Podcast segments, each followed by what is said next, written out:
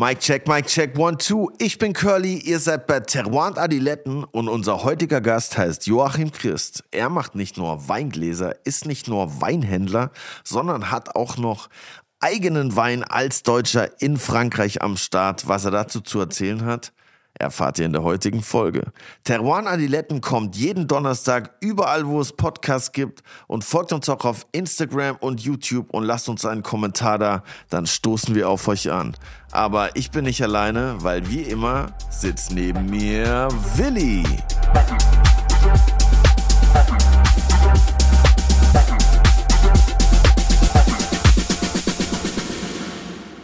Auch ein herzliches Grüß Gott von meiner Seite. Curly, was machst du eigentlich für Sport? Äh, nächste Frage. Naja, also ich habe tatsächlich eine Weile lang gejoggt, sehr aktiv. Aber das liegt in der Vergangenheit. Seit ungefähr eineinhalb Jahren mache ich gar keinen Sport. Echt? Ja. Und wie geht's dir so damit? Irgendwie ganz gut. Tatsächlich, erstaunlicherweise. Aber ich muss sagen, als ich gejoggt habe, fand ich schon auch geil. Habe ich schon auch gefeiert ein bisschen. Und wie lange bist du immer so gejoggt? War schon so fünf Kilometer. Nur fünf. Ja, für mich war das schon stabiler Witsch. Aber, hast ist dich dann so danach viel. nicht immer geiler gefühlt? Doch, ja, habe ich. Und wieso machst du es dann jetzt nicht mehr? Weil du dich sowieso super geil fühlst. Ja, genau. ja, weiß auch nicht, keine Ahnung. Wir nehmen so viel Podcast, ich habe keine Zeit mehr, Digga. ja, ich sollte es mal wieder einführen, tatsächlich. Also, ich habe mich auch äh, die letzten Monate schon mit dem Gedanken angefreundet, vielleicht wieder eventuell anfangen zu können. Ich mache ja Sport immer so gern, weil dann trinkt sich's leichter. echt? also mit besserem Gewissen. Also das ist vielleicht schon die. Alkoholiker Upper Level. Das ist so, ich mache extra Sport, damit ich ein gutes Gewissen habe, wenn ich dann wieder trinke. Ah, das verstehe ich. Gutes, gutes Gewissen habe. Das Ja. ist gleich ein Trick. Das ist Ja, ein guter super. Trick. Der nächste Gast, den wir haben, ist auch toller Sportler. Alkoholiker. Weiß ich nicht. Das werden wir vielleicht herausfinden im Gespräch. Aber der ist auch tatsächlich Sportler. Der golft. Der kann sich dann nicht erlauben, was zu trinken. Beim Golfen ist ja so, das könnte ich nicht. Weißt? Das ist so, da muss ich so mega konzentrieren und dann muss da alles passen, das Timing, der Kopf. Da muss den Kopf, glaube ich, frei haben.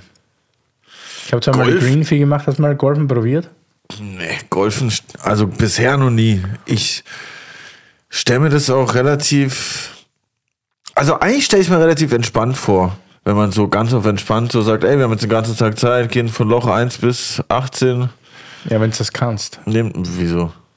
Ja, das musst du können, golfen. Weil sonst ist glaube ich, nicht entspannt. Wenn du keinen Ball triffst und rausschmettern Naja, kannst, flippst halt- aus, glaube ich. Draußen im Grün, das ist so entspannt.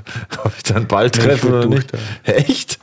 Du bist so richtiger ehrgeiziger Ja, Sportler. voll. Ja, ich meine, wenn ich den Ball nicht. Da geht es darum, dass du den Ball gescheit triffst. Also das ist die einzige. Ja, aber Digga, als ob man den Ball nicht trifft, Alter. Ball, ja, aber nicht ordentlich, nicht sauber. Der geht ja dann gleich mal, musst du dir vorstellen, so ein Drive, der hat, weiß ich nicht, 80 bis 150 Meter oder so, wenn du dann gescheit rausschmetterst. Und wenn da der Winkel nicht genau passt, der geht dann, halt ich nicht, 40 Meter weiter nach rechts und bist irgendwo, da flippst Ja, aber das ist ja bei jedem Sport. Du musst es halt erst lernen. Ja, aber ich, also da ich weiß dir nicht, die ob das Geduld meins direkt. wäre. So, mal Ja, schauen. deshalb finde ich Joggen halt geil, weil laufen kann ich halt schon. Deshalb gut, ist das das verstehe ich. laufen, ja. Das ist dann so, okay, da kann nicht mehr so viel schief gehen. Das ist eine tolle Voraussetzung, Ja. dich, dass du schon laufen kannst. Ja, sitzen gibt es ja leider nicht als Ja. Sportler, deshalb. Aber gut, der nächste Gast, den wir haben, der kann nicht nur golfen, der ist auch Regalbauer, Weinhändler, Winzer und jetzt auch Glasvertreiber sozusagen. So ein riesiger Tausendsasser. Krass. Und angeblich hat er ein sehr gutes Handicap. Wir werden den mal fragen in der Folge. Und ja, ich kenne den schon lange, ich mag den sehr gern. Und deshalb freue ich mich sehr, dass der heute hier ist. Ich freue mich drauf, ihn kennenzulernen. Joachim Christ. Servus, Joachim. Ich sage lieber Yoshi zu dir. So wie wir uns. Wir kennen uns ja schon lang. Hattest du eine gute Anreise? Ja, herzlichen Dank erstmal für die Einladung. Freue mich sehr. Berlin ist ja jeden Tag eine Reise wert eigentlich. Und die Anreise war perfekt. Parkplatzsuche wie immer scheiße, aber sonst gut. Bin da. Sehr gut. Woher kamst du denn? Ich kenne dich ja leider noch nicht. Ja, ich komme aus der Weltstadt neben Berlin, aus Hannover. Altwarmbüchen, oder? Altwarmbüchen ABB. Abkürzungen sind immer gut. Also wie lange fährt man da? Ein, zwei, zwei Stunden? Ja, 2,45 hat es halt gebraucht. Kommt immer darauf an, wie du über Braunschweig und über äh, und Berlin reinkommst. Aber alles gut. Also du bist ein emsiger Autofahrer. Ich kann mich nur erinnern, wir sind einmal gemeinsam vor der Latif Boutet nach Hause gefahren, glaube ich. Gell? War das die Latif? Ja, ich bin, ein, ich fahre viel zu viel Auto, keine Frage, weil es unheimlich viel Zeit aufschluckt. Und aber ist halt so. Lässt sich auch nicht ändern, versuche es immer wieder, aber habe immer viel im Auto, habe immer viele Proben abzuholen oder abzugeben, habe immer viele Demos dabei. Von der Seite her lässt sich gar nicht anders machen. Du bist seit Ewigkeiten im Business und wir kennen uns auch echt schon lang. Wie bist du da eigentlich reingerutscht? Da musst du mir sagen, von welchem Business du jetzt sprichst. Stimmt, du bist so. das ist eine geile Antwort. Wie bist du denn vorbereitet? Regalbauer, ehemaliger Sternekoch, oder war das ein Stern? Na, ich nicht, Nein. aber ich habe ihn Sternrestaurants gelernt, gemacht und getan.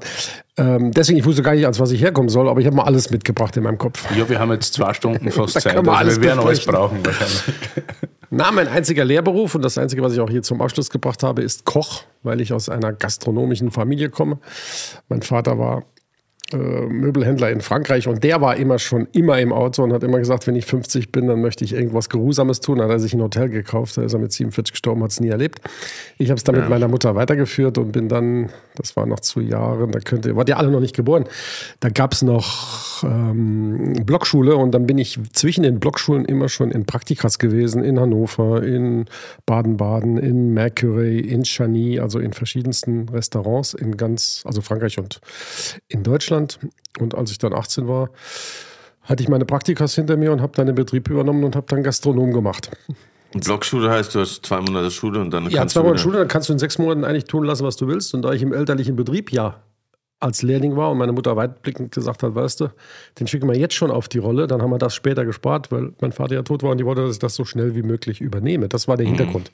Und so war ich dann immer ein halbes Jahr in einem Sterne-Restaurant in Frankreich und dann wieder acht Wochen Schule und dann wieder ein halbes Jahr.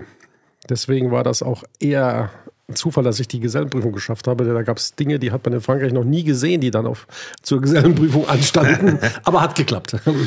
Und würdest du sagen, so in Frankreich wird Essen und Trinken anders wertgeschätzt als in Deutschland? So ja, immer schon, immer schon. Stärker also, oder viel krasser? Ich sage so ein Beispiel, ähm, jetzt übertreibe ich, aber übertreiben macht es halt plastisch. In Frankreich gibt es keine Hausfrau, die nicht eine Wachtel ausbeinen kann oder nicht eine Dorade ausnimmt.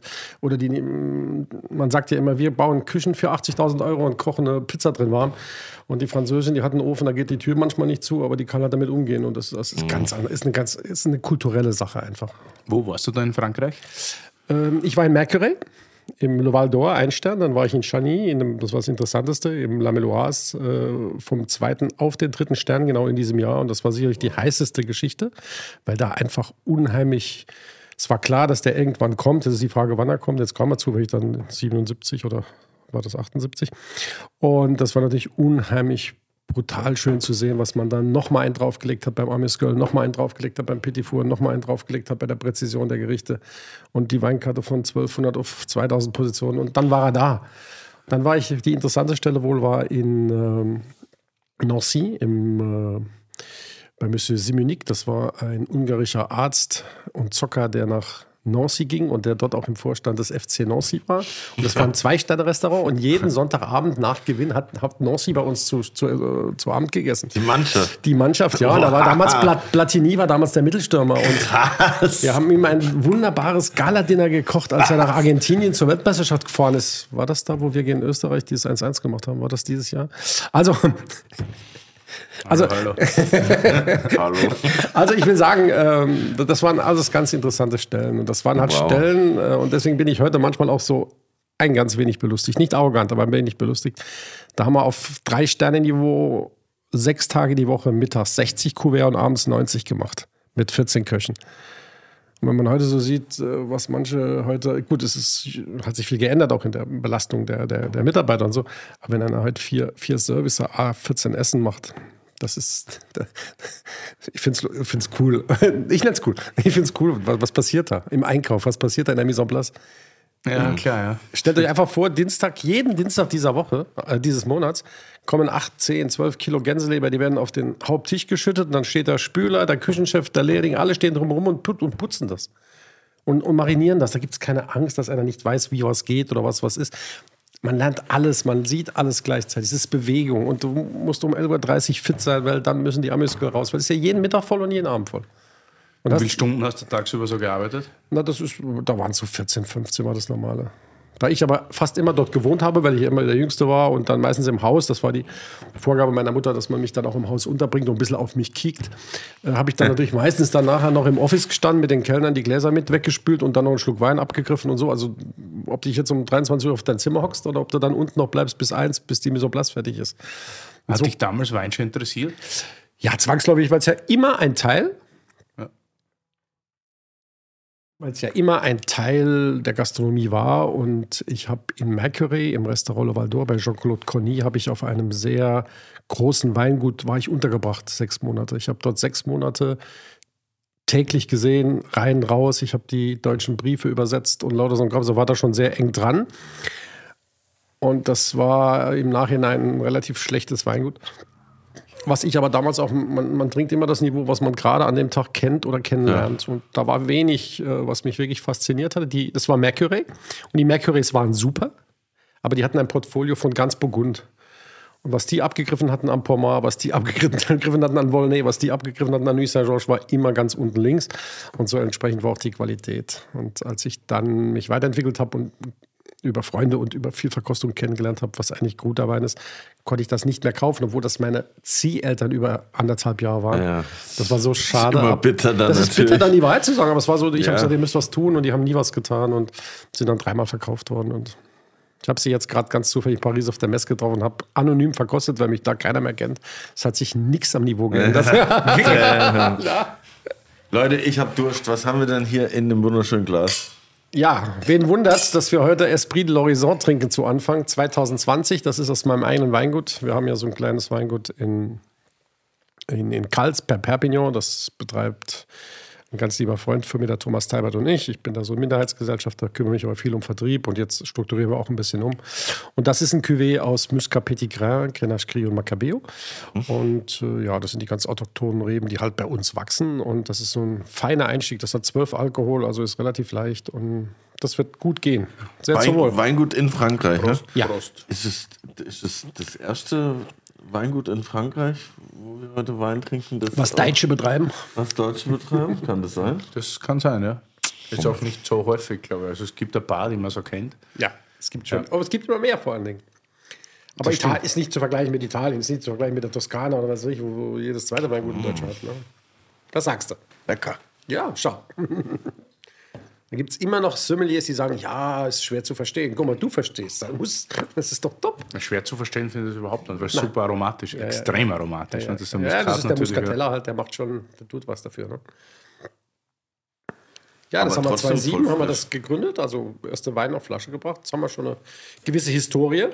Und ich hatte jetzt im Zug einer Umstrukturierung, wir haben wunderbare neue Gesellschafter aufgenommen und Freunde, die sich weiter beteiligen, um uns auch zu helfen, haben wir die erste Vertikale gemacht in Oldenburg beim Schmitze Michael in der Brasserie. Mhm. Heißt unbedingt mal hingehen dort. Ja. Und äh, da haben wir alle Weine, die wir bis heute gefüllt haben, aus den großen Weinen. Ah, okay. Von 2007 bis 2019 inklusive haben wir getrunken. Das war ein Fest.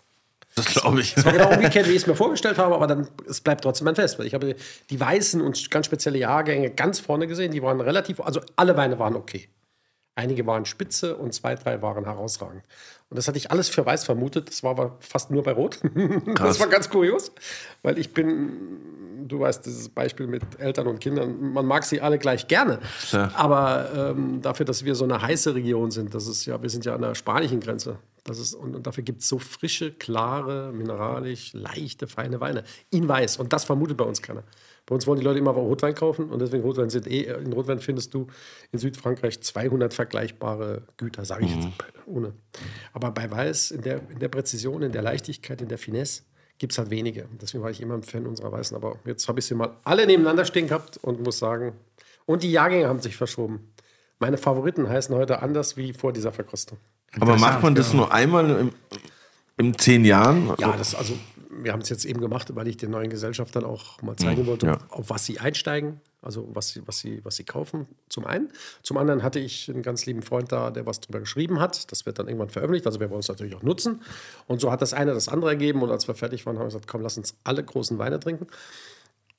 Wenn man jetzt noch die Esprits und den Rosé und den Mai Montagne dazugenommen hätte, dann wäre das eine Strecke geworden, die hätte niemand geschafft. So haben wir gesagt, okay, wir machen nur den Grand Vin in Blanc und den Grand Vin in Rouge, die beiden. Und das ging dann los bei 2,7. Ich hatte 2,6 dabei aus, die hatten wir so heimlich gemacht, so ein paar, paar Flaschen für uns. Der hat gestanden wie eine Eins, muss ich sagen. Und so ging das dann bis 2019 und es war ergreifend, muss ich sagen. So, so ein kleines Lebenswerk, sage ich mal. Was, was, das ist ja das, was sicherlich am, am längsten hängen bleibt, vielleicht mit der Josephine später mal äh, wenn man sich unserer erinnert. Und da sage ich, äh, ich war ergriffen von, diesen, von dieser Langlebigkeit, von dieser Präsenz dieser Weine. Ich kenne das auch, wenn ich ähm, alte Festplatten anschließe von mir und, und Songs anhöre von vor zehn Jahren und dann auch so denke, boah, krasser Song, den habe ich nicht mal rausgebracht, den muss Ja. ich immer noch jetzt noch rausbringen. Oder das, ich finde das auch immer Es so ist eine nicht richtige immer alles Reise. eine Weiterentwicklung. Also oh, Nee. Mhm. vieles war schon mal und man hat es vergessen. Und, aber, und, und bei Weinmachen ist ja nun so, da ist ja eine, es gibt keine Revolution im Weinmachen. Manches verdrängt uns, man. Wir verdienen uns Rezepte, wir bedienen uns Rezepte alter, uralter Sachen. Wir arbeiten total puristisch mit kaum technischem Einsatz. Von der Seite her ist es nicht das. Es ist jahrgangsabhängig. Wie haben wir den Lesezeitpunkt getroffen? Wie haben wir die Vergärung getroffen? Wie haben wir es einfach getroffen? Ja. Ich sage immer, hol dir dieses Entrecote, schneidest in zehn Teile und bringst zu zehn Gastronomen. Du kriegst zehn unterschiedliche Entrecotes in zehn unterschiedlichen Kneipen. Ja, klar. Du hast aber doch das gleiche Stück abgegeben.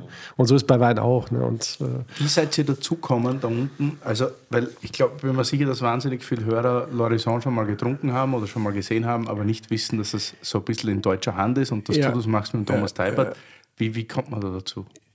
ja, die, äh, also die Geschichte, ich fange mittendrin an. Wenn ich ganz vorne anfange, wird es zu lange. Mittendrin. Wie Äh, bei Star Wars ein bisschen. Der, na, der Thomas Teibert, der Thomas Teibert äh, es war zu Zeiten, dass man noch das Handy mit einem Gürtel neben sich trug.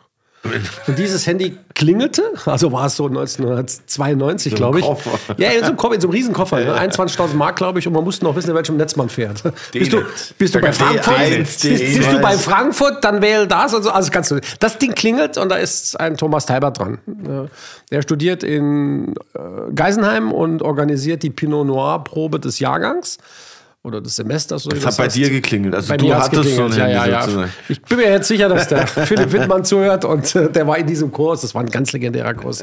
Äh, da waren so viele große, spätere große Geister des, des Weinbaus drin. So, und er sagt, ich brauche dringend ein Pinot Noir von Ihnen, und zwar ein Savigny Le Bon Premier Cru Le Narbaton von Monja Munier. Ich weiß das noch wie heute, weil es das Schlüsselerlebnis unserer Freundschaft war. Den trinke ich und der schmeckt sehr und der muss in diese Probe. Können Sie mir da sechs schicken? Habe ich dann äh, alles schön aufgeschrieben. Gab ja damals noch nichts, sonst nichts wie Weil Schreiben. du ja auch Weinhändler bist. Weil ich auch. Weinhändler Ja, bin. Ja, Ja, auch. In Saarlouis war das. Ich war noch in Saarlouis damals, lebte noch im Saarland. Und dann habe ich ihm die geschickt und habe sie nicht fakturiert, weil ich, man hat immer so ein Gefühl, man verdient schon einen Euro, D-Mark damals und das sind Studenten, ich schicke dem das so. Das hat ihn dann so gefreut, dass der mich nochmal anrief und sagt, wir haben in sechs Monaten das gleiche nochmal mit die größten Sauvignon Blancs der Welt. Und sie haben doch bestimmte guten Haus oder irgendwas, dann schicken sie dann nochmal. Und dann rief er 14 Tage vorher an und sagt, wissen Sie was, kommen Sie doch dazu. Dann lernen wir uns mal gerade kennen und so. Dann habe ich wirklich wenn man überlegt, dass ich alle Grüß von Burgund auswendig kannte mit dem Auto ohne, ohne Landkarte, aber ich wusste nicht, wo Österreich-Winkel ist. Als Deutscher, also es war so peinlich, weil ich nie, ich bin, bin mal an der Mosel gewesen, aber auch da, ich habe nur Frankreich gemacht und habe auch nur Frankreich gekannt und habe auch nur Frankreich ge gesoffen. Also auch als Weinhändler. Auch ne? als Weinhändler. Ich hab, mein ganzes Portfolio war Frankreich und ich hatte nicht einen deutschen Wein auf der Karte damals und so weiter. Und da bin ich da hingefahren und dann hab ich, haben, haben wir uns vorgestellt gegeneinander und dann sagt er, wenn Sie jetzt Lust haben, gehen Sie einfach hinter mir her. Ich verkoste jetzt mal schnell die 20 besten Sachen, die ich mir so vorstelle und können Sie mitmachen und so. Und dann hat dieser Junge diese 20 Weine in einer Geschwindigkeit, in einer Präzision und mit so wenig Wörtern so exakt beschrieben, dass ich gedacht habe, ich habe noch nie was mit Wein zu tun gehabt bis heute. Das ist wie wenn ich dir jetzt, du gibst mir ein Notenblatt und ich schreibe dir einen Hit und dann sagst du, kann nicht sein. So. Und dann habe ich hinterher gesagt, weil ich hatte dann in der Ente in Wiesbaden beim Kai Schattner einen Termin, weil das war ja auf dem Weg, das sah ich ja dann auf der Landkarte, es gab ja noch sonst Beim, nichts. beim HPW. Beim, nein, in Wiesbaden in der Ente. Achso. Werbung! Aber stopp! Heute mal Werbung in eigener Sache. So schaut's aus. Ihr kennt uns ja ziemlich gut, aber wir wollen noch viel besser wissen, wer ihr eigentlich seid. T&A wants to get to know you. Wir wollen wissen, wer uns hört, dass wir noch geileren Scheiß für euch machen können. Klingt das gut? Ich finde schon. Ich finde es auch. Also wenn ich besser wissen würde, wer mir was Richtiges zum Trinken hinstellt, dann fände ich das richtig geil. Ich würde sagen, klassische Win-Win-Situation. Deshalb geht mal direkt in die Show Notes, klickt da auf den Link. Fünf Minuten von euch und wir können euch in den nächsten 100 Folgen was zurückgeben. So schaut's aus. Also Link in den Shownotes anklicken und fünf Minuten die Umfrage ausfüllen. Ich würde sagen, Deal. Dankeschön. in der Ente. Und dann bin ich also kurz vor Verkostungsende, dachte ich jetzt, Mensch, wie werde ich jetzt diesen Talbot los? Und dann stehen wir auf dem Parkplatz und dann sagt der Mensch, jetzt könnten wir doch noch was essen. Und dann, was habe ich gedacht? In Geisenheim äh, Beiz mit einem 5 Marks Würstchen oder so. Das ist ein Student. Und dann sage ich, ja, das hatte ich auch vor. Ich fahre jetzt in die Ente, sagt er zu mir. nee, da wollte ich auch hin. Und dann fahren wir in die Ente und dann wird der dort begrüßt und da stand dort noch ein, vom, vom Tag vor dran, weil der war jeden Tag quasi da oder sehr häufig da, sagen wir es so. Weil er einfach schon im Studium immer sehr viel selbst studiert hat, große Weine getrunken hat und, und, und. Thomas hatte damals schon super gute äh, Jobs. Fassvertrieb und andere Dinge. Also deswegen war das vom Geld eigentlich gar nicht das Thema. Das war kein BAföG, was er da verpleppert hat, sondern schon Einnahmen aus, aus, aus Beratung und so. Und dann haben wir dort gegessen. Dann habe ich gesagt, also sowas habe ich noch nicht erlebt. So viel, weil es war immer so wenig, was er sagt, und es war immer genau der Wein. Mit, mit drei Wörtern, vier Wörtern. Und dann habe ich gesagt, wenn es für Sie okay ist, Sie sind auch Student, kommen Sie übers Wochenende mal zu mir raus, nach St. Louis, und dann koche ich was für Sie, und dann trinken wir meine Weine und dann können wir ein bisschen diskutieren. Ich wusste, da kann man was, da kann man profitieren von dieser Urgewalt des Verkostens. Und dann kam er ein paar Wochen später und dann haben wir verkostet. Und dann hat er 90 Pro- 90 Prozent meines Programms als untrinkbar entlarvt. Wie? Ja, aus seiner Sicht ganz subjektiv. Und er ist so gerade, der sagt das einfach Ja, so. wenn man den kennt, weiß man, Da kann, der sagt es relativ da, gerade hinaus. Da kann auch der Papst oder ja, egal wer da sitzt, das ist nicht trinkbar, Schluss so. Und da ging es um einen Wein ganz speziell und den nur explizit, da, war- da gab es von der Cave de Viré, Viré ist also im Maconnais, also im südlichen Burgund, gab es einen, einen, einen Wein, den habe ich äh, eingekauft mit vier Mark und der hat, ganz Saarland hat den genutzt für Hochzeiten und so, ne? hat das dann sieben Mark den Gastronomen gekostet und dann hat der zwölf Mark oder was im Restaurant gekostet. Da haben wir Palettenweiß gemacht und er sagte so zu mir, wenn das ein Mensch trinkt, der kann nicht mehr sehen, der kann nicht mehr geradeaus gehen und Vögel kann er auch nicht mehr. So. Und dann sage ich, aber den werde ich auch nie auslisten, weil das ist ja so. Und dann, dann hat er so peu à peu viele meiner Weine mir gute Adressen genannt und ich habe dann ge gewechselt. Meine Kunden sind das gar nicht mitgegangen. Meinen Kunden hat genau dieser Geschmack gefehlt, den ich importiert hatte. Also haben wir erstmal einen Kundenwechsel machen müssen, aber wir haben natürlich einen Qualitätsstep auf einmal gemacht. So, und so sind wir dann befreundet worden. Dann ist er nach Manninkhor, das ist ein Weingut in Südtirol, in Kaltern, ist er nach Kaltern als Betriebsleiter gegangen und hat dort einen Betrieb mit aufgebaut, einen der schönsten Betriebe in Europa. Sowohl von der Baukultur, von der, von der Nachhaltigkeit, die es damals noch gar nicht so hochgeschrieben wurde. Und dort durfte ich dann ein großes Regal liefern. Also meine zweite Profession ist Regalbauer. Da habe ich dort ein großes Regal geliefert und bin dann noch zur Eröffnung hingefahren. Und dann waren wir schon wirklich eng befreundet. Und dann ist der Thomas für Manninkhor nach Bad Ragaz in der Schweiz, da gab es das World Wine Festival of Tralala. Also eines wirklich der populärsten Weinfestivals. Und da war er dann alle der. zwei Jahre in Bad Ragaz und alle zwei Jahre in Wien im Palais Coburg. Genau, und da war er der Betriebsleiter ja für Manninkhor. Also Manninkhor war eingeladen und wie der Teufels will, und das sind die Zufälle des Lebens, kommt ein guter Kumpel von ihm und hält ihm ein Glas Wein in die Hand. Probier das. Und er sagte, boah, ist das gut. Und das ist beim Thomas schon, kommt also, boah, ist das gut. Und dann hat er natürlich irgendwas, er war schon recht tief dran, wenn er war, er war schon in der Nordrhone irgendwo, war er schon, also er hat schon irgendwas, äh, dann sagt er, nee, das kommt aus Kals, das macht der Gérard Goubi. Und das ist also südlichstes Frankreich, Pyrenäenfuß, Grenze zu Spanien. Curly, Wein, das Wörterbuch. Languedoc Roussillon. Die Weinregion, von der hier die Rede ist, heißt Roussillon und wird normalerweise zusammengefasst mit dem Languedoc. Das Ganze heißt dann, tada, Languedoc Roussillon. Die Region reicht von der spanischen Grenze bis nach Nîmes und ist mit knapp 290.000 Hektar Rebfläche das größte Weinbaugebiet Frankreichs. Oha. Für sehr lange Zeit gab es von hier hauptsächlich billigen Massenwein. In den letzten 20 Jahren hat sich jedoch viel getan und gerade weil Land hier nicht teuer ist, haben sich viele junge und ambitionierte Winzer niedergelassen. Das Terroir im Languedoc-Roussillon ist sehr vielfältig und zum Teil auch hochwertig. Typische Rebsorten in Rot sind Grenache Noir, Mourvèdre, Syrah, Sisson und Carignan Noir. I hope it was right. Gerade in den höheren Lagen kann man jedoch auch tolle Weißweine machen mit typischen Rebsorten wie Claret, Grenache Blanc und Bourboulon. Aussprache ohne Gewehr. Na, das kann man so frisch, kann man. Und dann ist er natürlich, und das ist dann Thomas eben, so werden wir nie, und deswegen ist er so, so großartig. Dann ist er zu diesem Giragobi gegangen, hat sich vorgestellt, also wie kann man so einen Wein in Südfrankreich machen. Als wir fertig waren, ist er mit ihm heimgefahren direkt. also er hat, er hat den Weg von Bad Ragaz über Kals nach Kaltern gewählt und hat dann also Kals kennengelernt, dieser Ort mit 200 Einwohnern, mit 400 Hektar feinsten alten Rebbeständen, nur alte Rebbestände, auf Kalk, auf Schwarz- und Blauschiefer und auf eisenhaltigem, so äh, eisenhaltiger Boden. Und da hat er gesagt, wow. Einfach so für, für diese, jeder Ort auf, jeder Ort auf dieser Weinwelt hat alte Reben. Hier mal eine Ecke noch, aber fast alle haben Jungreben, Vielreben. Und hier gab es nur alte Reben in diesem Dorf. Mhm. So, und dann hat er mit dem Girard dann halt viel verkostet und ist dann nach Hause gefahren. Und wir waren immer schon dabei, ein Weingut gemeinsam zu gründen. Unsere erste Präferenz war Elsass. Da hat sie es aber äh, finanziell für uns nicht ausgelassen.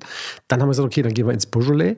Und als wir Beaujolais entschieden, war Beaujolais auch gerade wieder am Zurückkommen. Also ein Hektar kann ja 7,5 kosten, aber ein Hektar kann auch 1,8 Millionen kosten. Und für unseren Geldbeutel war der 7,5 eigentlich der ideale. Ja. Also haben wir gesagt, wir nehmen eh ein, eine Region, die ganz am Boden liegt. Das ist sowieso dann viel schneller, die guten Weine hervorzubringen. So. Und dann war klar, okay, dann wird es jetzt eben kalt, weil da kam der Charme dazu, das ist am Mittelmeer. Das ist nach Girona, Barcelona anderthalb bis zwei Stunden. Also das, ist, das liegt wunderschön. Es liegt so ein bisschen auf einer Anhöhe, man kann aufs Meer gucken, also alles gut. Und da haben die Hektar damals in schlechtem Zustand und auch nicht Bio, haben so zwischen 5.500 und 8.000 Euro das Stück, äh, der Hektar gekostet. Und man muss 15, 15 Hektar haben, um als Weingut da auch in die Förderung zu kommen. So haben wir dann die 15 Hektar gekauft und haben gegründet. 2006 im Winter, 2007 erste Ernte.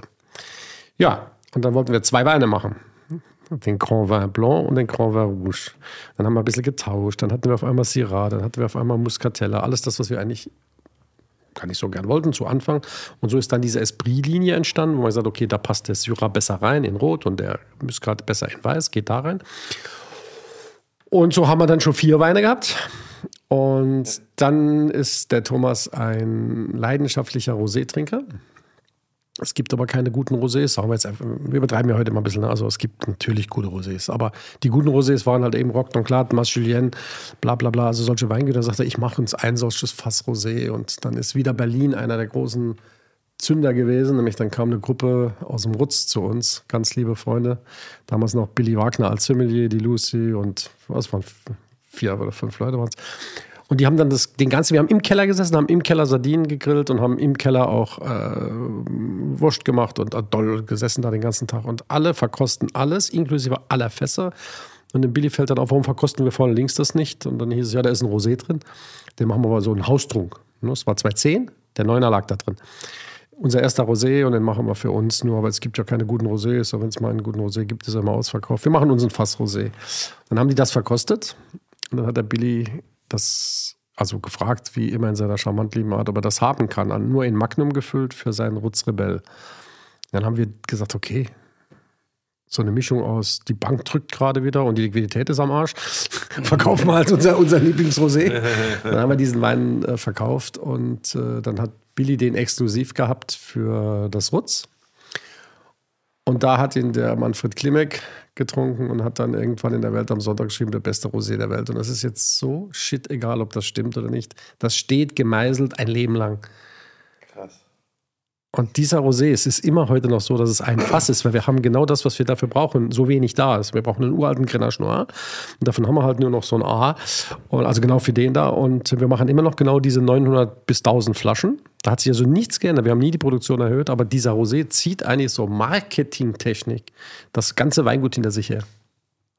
Es ist echt total lustig. Und es ist ein, ein, ein, Rosé, der muss vier, fünf Jahre liegen, bis er überhaupt schmeckt. Also es ist jetzt nicht so was, wo ich Eis rein tue und die kleine Brünette mir gegenüber sitzt mit dem Fuß im Meer. Es ist nicht das. Es ist ein Wein, der soll erstmal drei, vier Jahre in den Keller. Ne? Es ist ganz was anderes wie das, was die Rosé-Trinker nicht wollen. Und er kostet 40 Euro. Aber es, in, in dem Fall ist es pups egal. Weil dieser Wein so eine Magie, äh, gerade so nach vier, fünf Jahren. Ne? Und wenn du dann so ein Glas in der Weinbekleidung bekommst, zu einer Dorade oder zu so einer Rouget mit einer Oliventapinade oder irgend sowas und kriegst dann dieses Glas und siehst dann auf der Karte, wow, 14er Rosé, was macht denn der? Jetzt hat er aufgeräumt oder was? Und dann kommt das Himmel und erklärt natürlich, dass er nicht aufgeräumt hat, also ihn bewusst so lange gelagert hat und dann trinkst du diesen Rosé, machst die Augen zu, meinst, du wäre ein großer Weißer. Ne? Also das ist schon mal, das ist, Tja. das ist Magic. Glaubst du mir? Kinder, das ist es, weil geldmäßig, geldmäßig ist es der Exodus, aber, aber diese Gefühle sind groß. Schade, dass du es nicht mit hast. Ne? ich hatte dra dran gedacht, aber ich bin ganz ehrlich, ich habe im Moment, ist, ist es wieder Schuster mit seinen Löchern in den Schuhen. Ich habe neun Flaschen Rosé im ganzen Haus und das ist 19 und das ist untrinkbar im Moment. Das ist zu wie eine Handbremse, macht okay. gar keinen Spaß und hätte, da hätten wir es zwei Tage dekantieren müssen okay. und es hätte noch nicht gebracht. Also deswegen nicht. Du wüsstest unten mit dem Rebenbestand dann so für die Freaks jetzt, also wenn du sagst, ihr habt so 15 Hektar gekauft, wie ist denn da der Hektoliter Ertrag? Weil wenn du sagst, nur alte Reben, werden die wahrscheinlich auch nicht so ja, super also, in Schuss sein, oder? Unsere ist ganz besonders schlecht, weil wir es vom ersten Tag an nicht geschafft haben, nachzupflanzen aus Manpower, aber auch aus wirtschaftlichen, also verschiedenen Gründen. Und deswegen liegen wir so bei 12 bis 15, 17 Hektoliter, wenn es gut läuft. Und es können auch mal nur 10 sein. Aber zum Beispiel Giragobi, der ja mit uns in vielen Parzellen Nachbar ist und der alles nachgepflanzt hat, der Dreimann im Wingert hat, der, der diese Power einfach hat, der liegt so bei 25, maximal 30 mhm. Hektoliter, wenn überhaupt. Aber, das ist aber, auch nicht wirklich viel. Na, na, ich habe ich bin es nur so gewohnt, deswegen habe ich mir nie Gedanken gemacht. Aber ich jetzt, komme jetzt gerade aus dem Schabli und die haben Ernteausfall und machen 45 Hektoliter. Ja. Im Premier-Krü-Bereich. Ja, ja. ja, verstehst du? Jetzt frage ich dich nicht nach Österreich oder frage ich dich nicht nach Rheinhessen oder frage ich dich nach weiß ich was. Aber wir sind das so gewohnt, dass das schon okay ist, wenn wir das ernten. Und der Schabli-Mann hat zwei Tränen im Auge gesagt, ich kann dir dieses Jahr nicht viel abgeben, du musst die Allokation sofort bezahlen, weil ich habe nur 45 Hektoliter geerntet. Ups, denke ich, was macht denn der in seinem Premier-Krü sonst? Ja, 70 halt. Ne? Voll, voll, ja. Voll und wir werden jetzt auch nachpflanzen. Wir wollen das jetzt auch etwas mehr ins Gleichgewicht bringen. Also unter 30 Hektoliter soll es nicht gehen, weil das, das rechnet sich nicht. Na, es ist wie im, in der Beiz und im Gourmet-Restaurant, die kriegen beide fast das gleiche Geld. Das ist ja immer das, wenn du das ein bisschen ansprichst, ne, das Finanzielle und die Romantik. Natürlich klingt das alles super geil, alte Rebbestände und alles so schön und hurra. Aber es muss natürlich auch irgendwie klingeln in der Kasse. Ja, wir haben, Entweder wir, du verkaufst die Flaschen für 100, dann wird wahrscheinlich keiner kaufen, oder wird schwieriger sein, das, das zu verkaufen. Sein, ja. wir, wir, haben eine Art Präambel damals geschrieben, als wir die Gründungsurkunde gemacht haben. Da haben wir uns das wirklich äh, in die Hand und in die Seele versprochen, dass es einfach kein Profitcenter wird. Das, wir haben gesagt, wir wollen den Wein machen, den wir immer beschimpft haben und wo wir immer drauf rumgeschlagen haben. Das wollen wir zeigen, das wollen wir machen. Und wir wollen diesen alten Rebbestand zu 100 Prozent erhalten. Und es soll eine schwarze Null sein. So ist jetzt ganz kurz gefasst, das haben wir gesagt. Aber dass das nie mein Reichtum mehrt, war immer klar. Aber was es an Renommee gebracht hat, ob ich morgen früh nach New York fliege oder ob ich gestern in London war, ob ich heute in Berlin bin, jeder weiß eigentlich, worum es geht. Jeder, also in, in, in einer gewissen Art von Gastronomie, in einer gewissen Art von Weinhandel, das wohlgemerkt dazu gesagt. Aber die wissen alle, worum es geht. Und wenn ich jetzt noch meine Glaseln dabei habe, äh, das, ist, das, das passt ja zueinander. Mhm. Es ist immer somit das Feinste, was in der Region angeboten wird. Ob jetzt beim Glasel oder bei der Weine. Und da macht das Riesenspaß. Und wenn wir jetzt durchhalten und wenn wir jetzt die Erträge ein bisschen steigern, also wie gesagt auf diese 25 Hektar kommen und dann keine Wellenjahre mehr haben, wir haben, wir haben Jahre gehabt mit 20.000 Flaschen, dann geht es gerade so aus. Wir haben Jahre mit 15.000 Flaschen, weil irgendwo wieder ein Pilz kommt oder irgendwie ein Blütenaustrieb nicht stattfindet. Und wir haben auch Jahre mit 35.000 schon auf dem gleichen Äcker gehabt. Und wenn wir natürlich 35 machen, da verdienen wir schon Geld.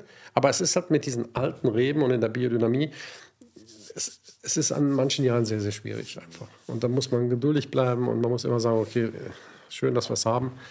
Aber es ist, es ist zum Geldverdienen. Ich, es ist wie, wie mit der Gastronomie. Jeder Gastronom weiß, wie man Geld verdienen kann. Ja? Mache ich mir eine McDonalds-Filiale. aber bin, ja. ich, aber bin ich damit Gastronom? So, und, und wenn man, je, je, anspruchsvoller es wird und dann auch noch, natürlich, bei uns muss man immer dazu sagen, wir kommen aus dem Roussillon, da sind die Preise gedeckelt.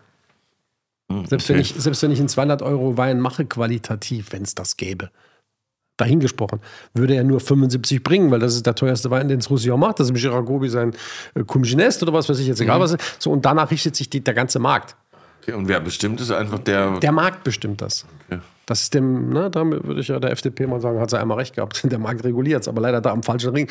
Will sagen, ein Einstiegswein im Roussillon kostet zwischen 7 und 12 Euro eine mittlere Charge um die 20 und die Topweine kosten 40. Deshalb sagt man immer, von unten kannst sehr großen Wein für relativ wenig ja. Geld trinken. Und dann gibt es halt noch wie Gérard Gobi, wie Matassa, wie äh, Roquedanglade, wie Mas Julien, wie Clomarie, solche Weingüter, die wirklich über 30, 40 Jahre so großartige Importeure haben, die viel tun für sie, äh, große Journalisten haben, die viel schreiben für sie, sie in den Drei-Sterne-Bereich heben und so weiter. Und dann kann man noch einen machen mit 75. Und das äh, lässt dann sozusagen das Regularium noch zu, das zu machen. Weil dann halt die Revue de Vin France schreibt, das ist das Beste, was ich in diesem Jahrgang aus ganz Frankreich. Das muss dann alles auch passen. Da muss, da muss wirklich, da muss die Journalie passen, da muss, also erstmal die Qualität als erstes. Dann aber die Journalie, dann das Gesamte, dann der Importeur muss es ja auch nehmen, der Ami muss dann da sagen, okay, ich nehme halt dann 1200 äh, Flaschen von etwas, was ich mit 200 Dollar verkaufen muss. Also da muss ja alles, die Leute meinen immer, man macht einen Wein, stellt ihn auf den Tisch und alles ist gut. Da ja. spielt ja so viel ineinander, bis das dann soweit ist. Guckt ihr die ganzen Deutschen, äh, die Historie mit den großen Gewächsen an. Bevor es die großen Gewächse ging, gab, war dieses Bewusstsein gar nicht so da, was man alles machen kann in Deutschland. Ja. Heute ist 75 für ein Pinot Noir aus Baden, ist, nehmen die Leute hin und sagen, es ist okay. Bin ich, macht mich wahnsinnig stolz für unsere deutschen Winzer, weil ja alle dadurch, das zieht ja den ganzen Preis hinter sich her. Vor 30 oder 35 Jahren, als ich in der Mosel war, haben die Eltern ihren Kindern gesagt, mach alles, aber mach kein Winzer. Ja. Und heute sind sie wieder froh, weil wieder, es wird Geld verdient, es wird viel Geld verdient zum Teil. Also es ist ein, warum soll Winzer nicht ein auskömmlicher Beruf sein? Warum, warum geht das immer einher mit nichts verdienen? Das darf doch nicht sein. Also da passiert viel Gutes und äh, deswegen braucht es immer diese Schiene zwischen guter Qualität, Abnehmern und halt Journalismus. Hat sie einen super Zusammenhalt eigentlich? Also weil, weil es gerade genannt hast, Matassa, Tom ja, und ähm, Ja, wir haben, schon sehr so. gut, wir haben schon einen sehr guten Zusammenhalt. Also wenn man Zusammenhalt darauf definiert, dass dir geht eine Maschine kaputt und dir leiht hier jemand morgen, dann haben wir einen super Zusammenhalt. Natürlich ist, wenn jemand wie jetzt Thomas, der kritisch immer sich mit sich zuerst auseinandersetzt, immer zuerst mit sich, dem hat noch, glaube ich, nie ein Jahrgang von ihm selber gefallen. Kann man immer noch besser machen und das macht ja auch krank. Ich sage immer, lass doch mal gut sein. Das ist groß, was wir jetzt gemacht haben. Schau dir unsere Mittel an, die wir zur Verfügung haben. Aber das kann dieser, es, es strebt immer noch nach besser, höher, weiter, schneller. Und wenn der dann natürlich bei Matassa im Keller steht oder bei Gobi im Keller steht und die stehen mit strahlenden Augen da und meinen, sie hätten den größten Wein der Welt gemacht und Thomas merkelt dann darum, das hilft nicht im Zusammenhalt. ja, ich kann es mir vorstellen. Das ist wie wenn du zu drei Sterner gehst, willst dem eine Palette Wein verkaufen, aber sagst zum Schluss von Gang 1 bis Gang 9 was alles falsch so war. So lässig war es dann doch. Ja, ja, ja, dann sagt er auch, du, schön, dass ihr da wart, aber deinen Wein nehme ich nicht auf die, auf die Korten.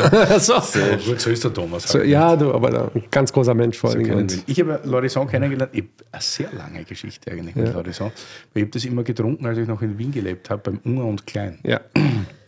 Hat das ganz früh gehabt und ich weiß auch nicht woher, vielleicht bei Wein Wagner oder was. Wagner war unser erster Kunde in Österreich. Ja. Richtig. Und von, dann haben wir uns mal kennengelernt beim Gerhard Retter bei Wein am See damals ja, genau. noch, also bei Gerhard und Claudia. Und dann dachte ich so, das ist ja krass, das ist der Typ von Lori, weil ich war voll der Fanboy, der Lorison-Fanboy, und ich dachte, das ist ja geil, das ist ein Deutscher. du hast aber brav weitergekauft. ja, ja, und ich mich bemüht, mir hat es ja auch geschmeckt. Ja. Das war auch super, als ich damals in Karls war und ich mir dachte, geil, wenn ich hier leben müsste, müsste ich mich erschießen wahrscheinlich. Ich habe eine, ein, ich ja. habe, ich habe einen Podcast. Da ist nix, da ist gar nichts. Ich habe einen Podcast von euch gehört, da war ich ganz enttäuscht eigentlich, dass du, du bist du hast erzählt von am Strand geschlafen und Geldbeutel geklaut und da hättest du eigentlich sagen müssen, und dann bin ich nach Kals Stimmt. zum dicken Talbert gefahren. Und Richtig. da hast du aufgehört. Ich dachte, da muss ich jetzt noch, ich habe an den Rädern gedradelt, aber es ist nichts mehr rausgekommen. Kam nichts mehr. Na, ja, ich habe da schon so viel gelabert, aber das war, Na, das stimmt, war so. Ja, bei euch ging es dann wieder bergauf.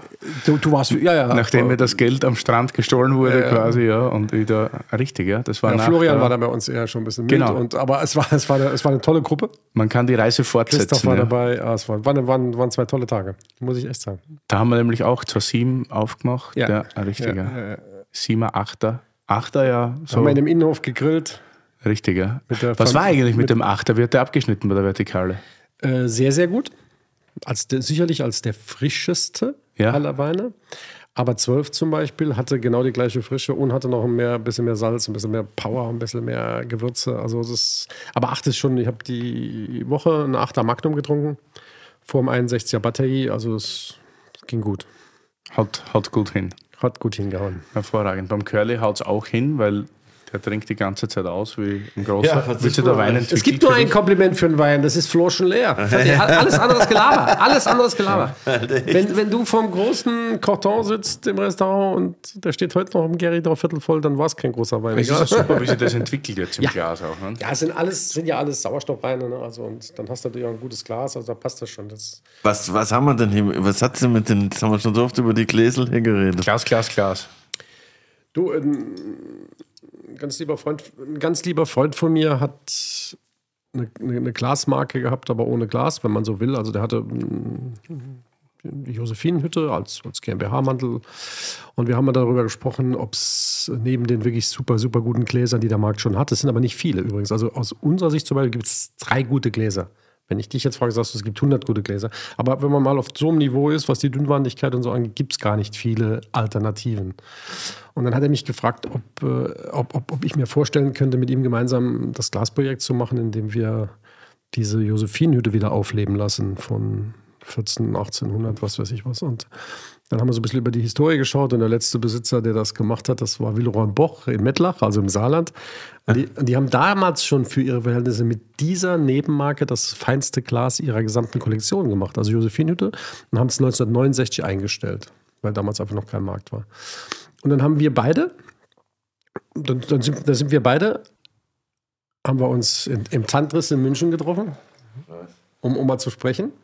Es war ein ganz legendärer Tag, will ich nie vergessen. Es war Pfingstsamstag. Und, und dieser liebe Freund von mir fragte mich, wenn wir dahin essen gehen, dass das nicht immer alles so lang wird wie bei dir sonst und so. Weil ich muss um 17 Uhr vorm Fernseher hocken, dann spielen meine Bayern gegen Frankfurt in Berlin DFB-Pokal. Aber wenn man mit Yoshi essen geht, dauert es immer lang. Na, muss nicht zwangsläufig, aber es, es kann halt, wenn man viele Leute kennt, man redet, man trinkt noch Flasch Wein. So, ich mache das jetzt ganz kurz. Wir sind um 21.50 Uhr da raus, von 12 mittags. Oh, Die Firma war faktisch gegründet und Bayern hatte verloren. Mit einem Trainer, der dann 14 Jahre später zu Bayern ging. Das war so, das war alles so, das war so eine coole Konstellation. Ne?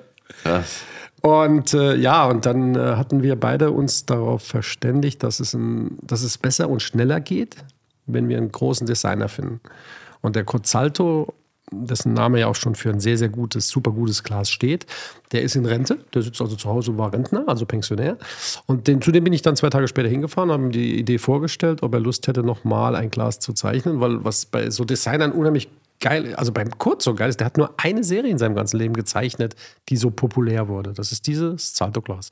Und er hat nie viel rumgespielt, jetzt wie die Riedel-Leute zum Beispiel, die für jedes, für jede Traube ein Glas machen und nochmal ein Glas. Also, da gab es diese eine Serie mit diesen fünf Gläsern und fertig. Krass, echt. Ja, und, und trotzdem ist der weltberühmt. Also, Ja, ne. Also, und dann habe ich gesagt, ja, ja, dann habe ich gesagt, Mensch, äh, hätten Sie Lust, äh, noch, noch mal ein, ein, einfach noch mal eine neue Serie zu zeichnen? Und wir würden sie dann auflegen und produzieren und vertreiben.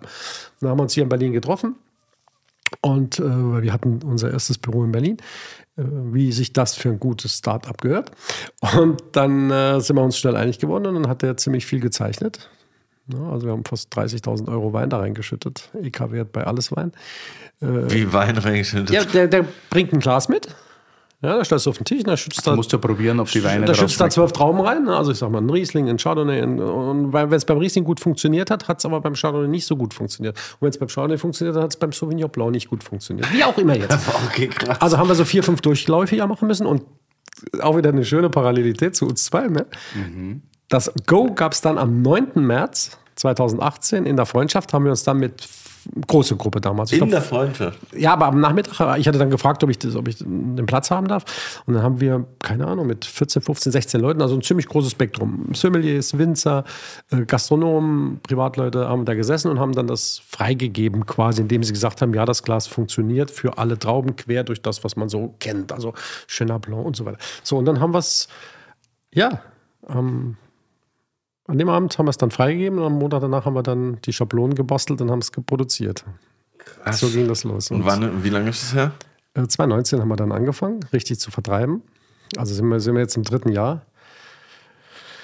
Und jetzt sind wir bei zwölf Wochen Lieferzeit für ein Glas. Also das ist so stark angenommen worden, weil es auch unheimlich, es funktioniert einfach unheimlich gut. Und Sind die auch voll Wie wichtig ist das Glas für den Wein? Ja, das ist wie, wie, wie, wie alles, inwiefern oder in, wie tief man sich auf etwas einlässt. Also wenn man sich, wenn man, wenn man gegen Dröhnung irgendwas trinkt, weil die Gesellschaft gut ist, dann spielt es so gut wie keine Rolle, weil dann hat man gar, man schmeckt eh kaum, was man diskutiert, man feiert, man sieht was, was einem, einem gefällt und so. Wenn man aber schon mal was, was trinkt mit Bewusstsein, wo man sagt, wow, den Wein kaufe ich mir heute, weil ich ihn heute Abend mal bewusst trinken will, dann ist das Glas extrem wichtig, weil es dann ganz, ganz anders funktioniert. Ob ich ein Glas habe, das dickwandig ist, ob ich ein Glas habe, das dünnwandig ist, ob ich ein Glas habe, das den Wein unterstützt oder der, das ihn platt macht oder ob ich ein Glas habe, das den Wein bloßstellt. Da gibt es ja tausend Varianten, warum, wie, was. Und äh, da ist ein Glas sehr, sehr wichtig. Ne? Das, Im Ende, ich stelle mir das so ein bisschen vor wie ein, äh, wie ein Kopfhörer mäßig so.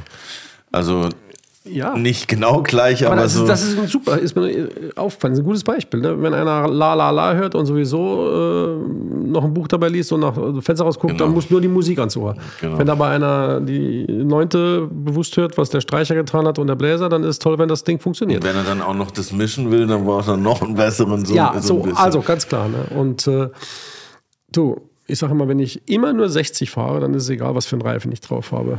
Wenn ich aber ab und zu noch am Nürburgring Halt mache und noch eine Runde drehe, dann ist es sehr wichtig, was für einen Reifen ich drauf habe. Also es ist, es ist wie bei allem. Man muss immer ähm, auch Verständnis dafür haben, dass das nicht jeden gleich interessiert und auch nicht jeden gleich berührt. Und man muss auch immer Verständnis dafür haben, dass nicht jeder 45 Euro hat für ein Glas. Wir machen jetzt den Glastest.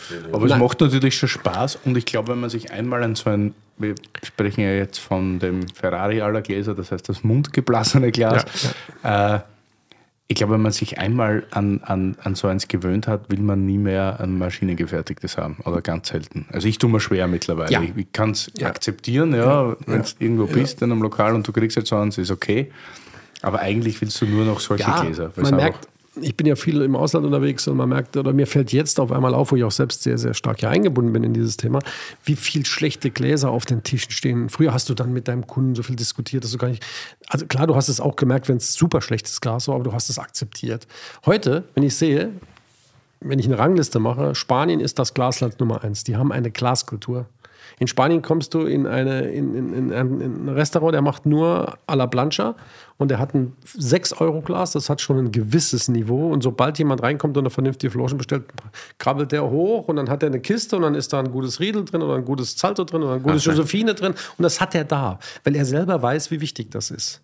In Italien ist das ähnlich. Frankreich hat gar keine Glaskultur. Frankreich ist eine ich komme aus. Frankreich, ne, wenn man so will. Ich, ich war jetzt gerade wieder eine Woche in Paris. Es ist unvorstellbar, was die 150, 200 Euro Weine in, in Kelchen servieren, die Ja, wir so auf, wirklich. die, Also wir- solche, die, die wir die so auf den, früher auf den Weinfesten, auf den Weinfesten zerschlagen, hast. Ich so. du, wenn, wenn, das, wenn das fällt, ist egal, wenn das klaut, ist egal und wenn er seinem Kumpel auf den Kopf ist auch egal. Aber nicht in einem Restaurant mit einem Stern. Da hat Frankreich ganz, ganz wenig äh, Kultur noch, aber es geht schnell voran jetzt. Also man merkt schon, dass jetzt viele Gastronomen sich damit darüber Gedanken machen. Es muss ja nur mal die Welle angetreten werden. Und das war halt in Spanien immer schon. In Deutschland ist okay. Wir haben in Deutschland ja einen sehr, sehr großen, präsenten Glasmarkt. Also, ne? Und da gibt es wirklich, ich habe neulich ein Glas in der Hand gehabt von einem Wettbewerber. Äh, das ist ein maschinengezogenes Glas, obwohl der auch sehr, sehr viel mundgeblasene Gläser macht. Es war ein maschinengezogenes Glas und daraus konnte man sehr, sehr gut trinken. Wenn ich dann weiß, dass der Gastronom 120 Sitzplätze hat und zweimal am Tag belegt und ich weiß, wie viel Gläser der dreht und wie viel kaputt gehen und so, dann kann ich, damit sage ich, da hat sich schon viel Mühe gegeben. Weil man kann sich auch da wieder Mühe geben. Zwischen dem günstigsten Glas und das Glas, was vielleicht einen Euro mehr kostet und dann großartig ist. Ne? Aber Willi hat jetzt hier den Ja, du sollst einfach jetzt den Unterschied sehen im gleichen, vom gleichen Wein. Das ist das ist Allerschönste. krass. Gleiche Weine in zwei verschiedenen Gläsern. So, das ist du jetzt, jetzt glaube ich, noch bei dir irgendein die beliebiges Weißwein anderes und Glas das. dazu nimmst und noch einen Teil da rein tust, dann meinst du, du hättest einen ganz anderen Wein. Also, Der viel krasser an dem Großen. Also Ja. ist ja logisch. Ja, aber das ist immer, Wein, aber das ja ist krass. natürlich auch immer so die, die lustige Prüfung bei tollen Sommeliers, wenn du ihnen den gleichen Wein in drei verschiedenen Gläsern servierst und du bekommst drei verschiedene Antworten und das ist die Beschreibungen. Aufregung und die Prüfungsangst. Das muss so sein.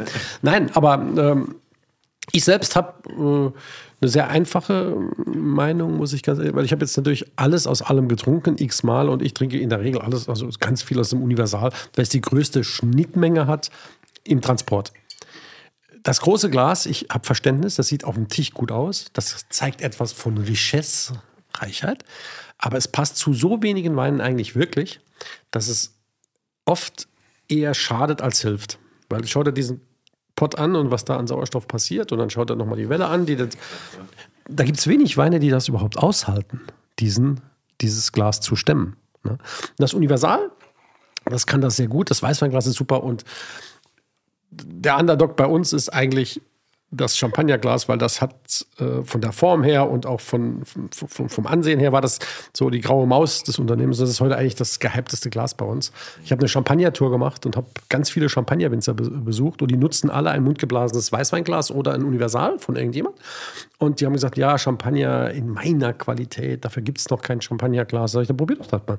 da brauchst du kein, äh, und die sind alle mit mir unisono zwischen einem frisch degorgierten Champagner, also zwischen einem frisch äh, degorgierten und zwischen einem 20, 30, 40 Jahre alten Champagner, geht das bei uns sehr, sehr, sehr gut. Also auch da hat Kurt wieder in seiner Zeichnung was umgesetzt, das eigentlich superb funktioniert.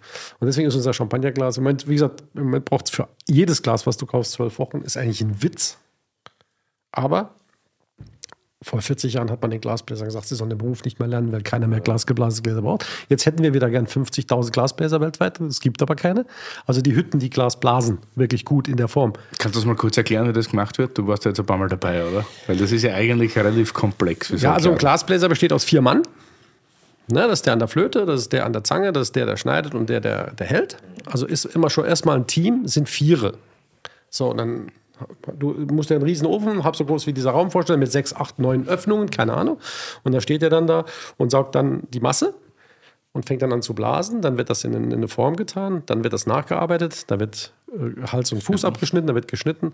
dann muss das ja, äh, wenn du jetzt unser Glas siehst und wenn du jetzt unseren Anspruch siehst und der ist unverrückbar, dann haben wir eben kein Gläser zwölf Wochen. Nie mehr als 86 Gramm das Universal, nie mehr als 104 Gramm das große Glas. Und da will schon fast keine Hütte ran, dieses Lastenheft zu unterschreiben, weil sie natürlich alle Angst haben, dass wir die Gläser zurückschicken, wenn sie dann. Aber zwischen 84 Gramm und 94 Gramm ist so ein Unterschied ja. in der Haptik, im, im Anfassen, im, im, im Fluss dass wir uns entschieden haben, wir sind als letzter gekommen, wir wollen das beste Glas machen und wir sind auch noch teuer, da muss es funktionieren. Und deswegen haben wir es so hoch aufgehängt. Und jetzt haben wir uns dazu entschieden, das ist dann die Quintessenz daraus. Wir haben jetzt bei Kurt, der seine Hütte schon so gut am auch in Rente gehen sah, haben wir jetzt nochmal einen Ofen hingestellt, die Josephinenhütte, und wir blasen jetzt unsere Gläser selber. Wir haben die, wir haben die Glasbläser schon eingestellt.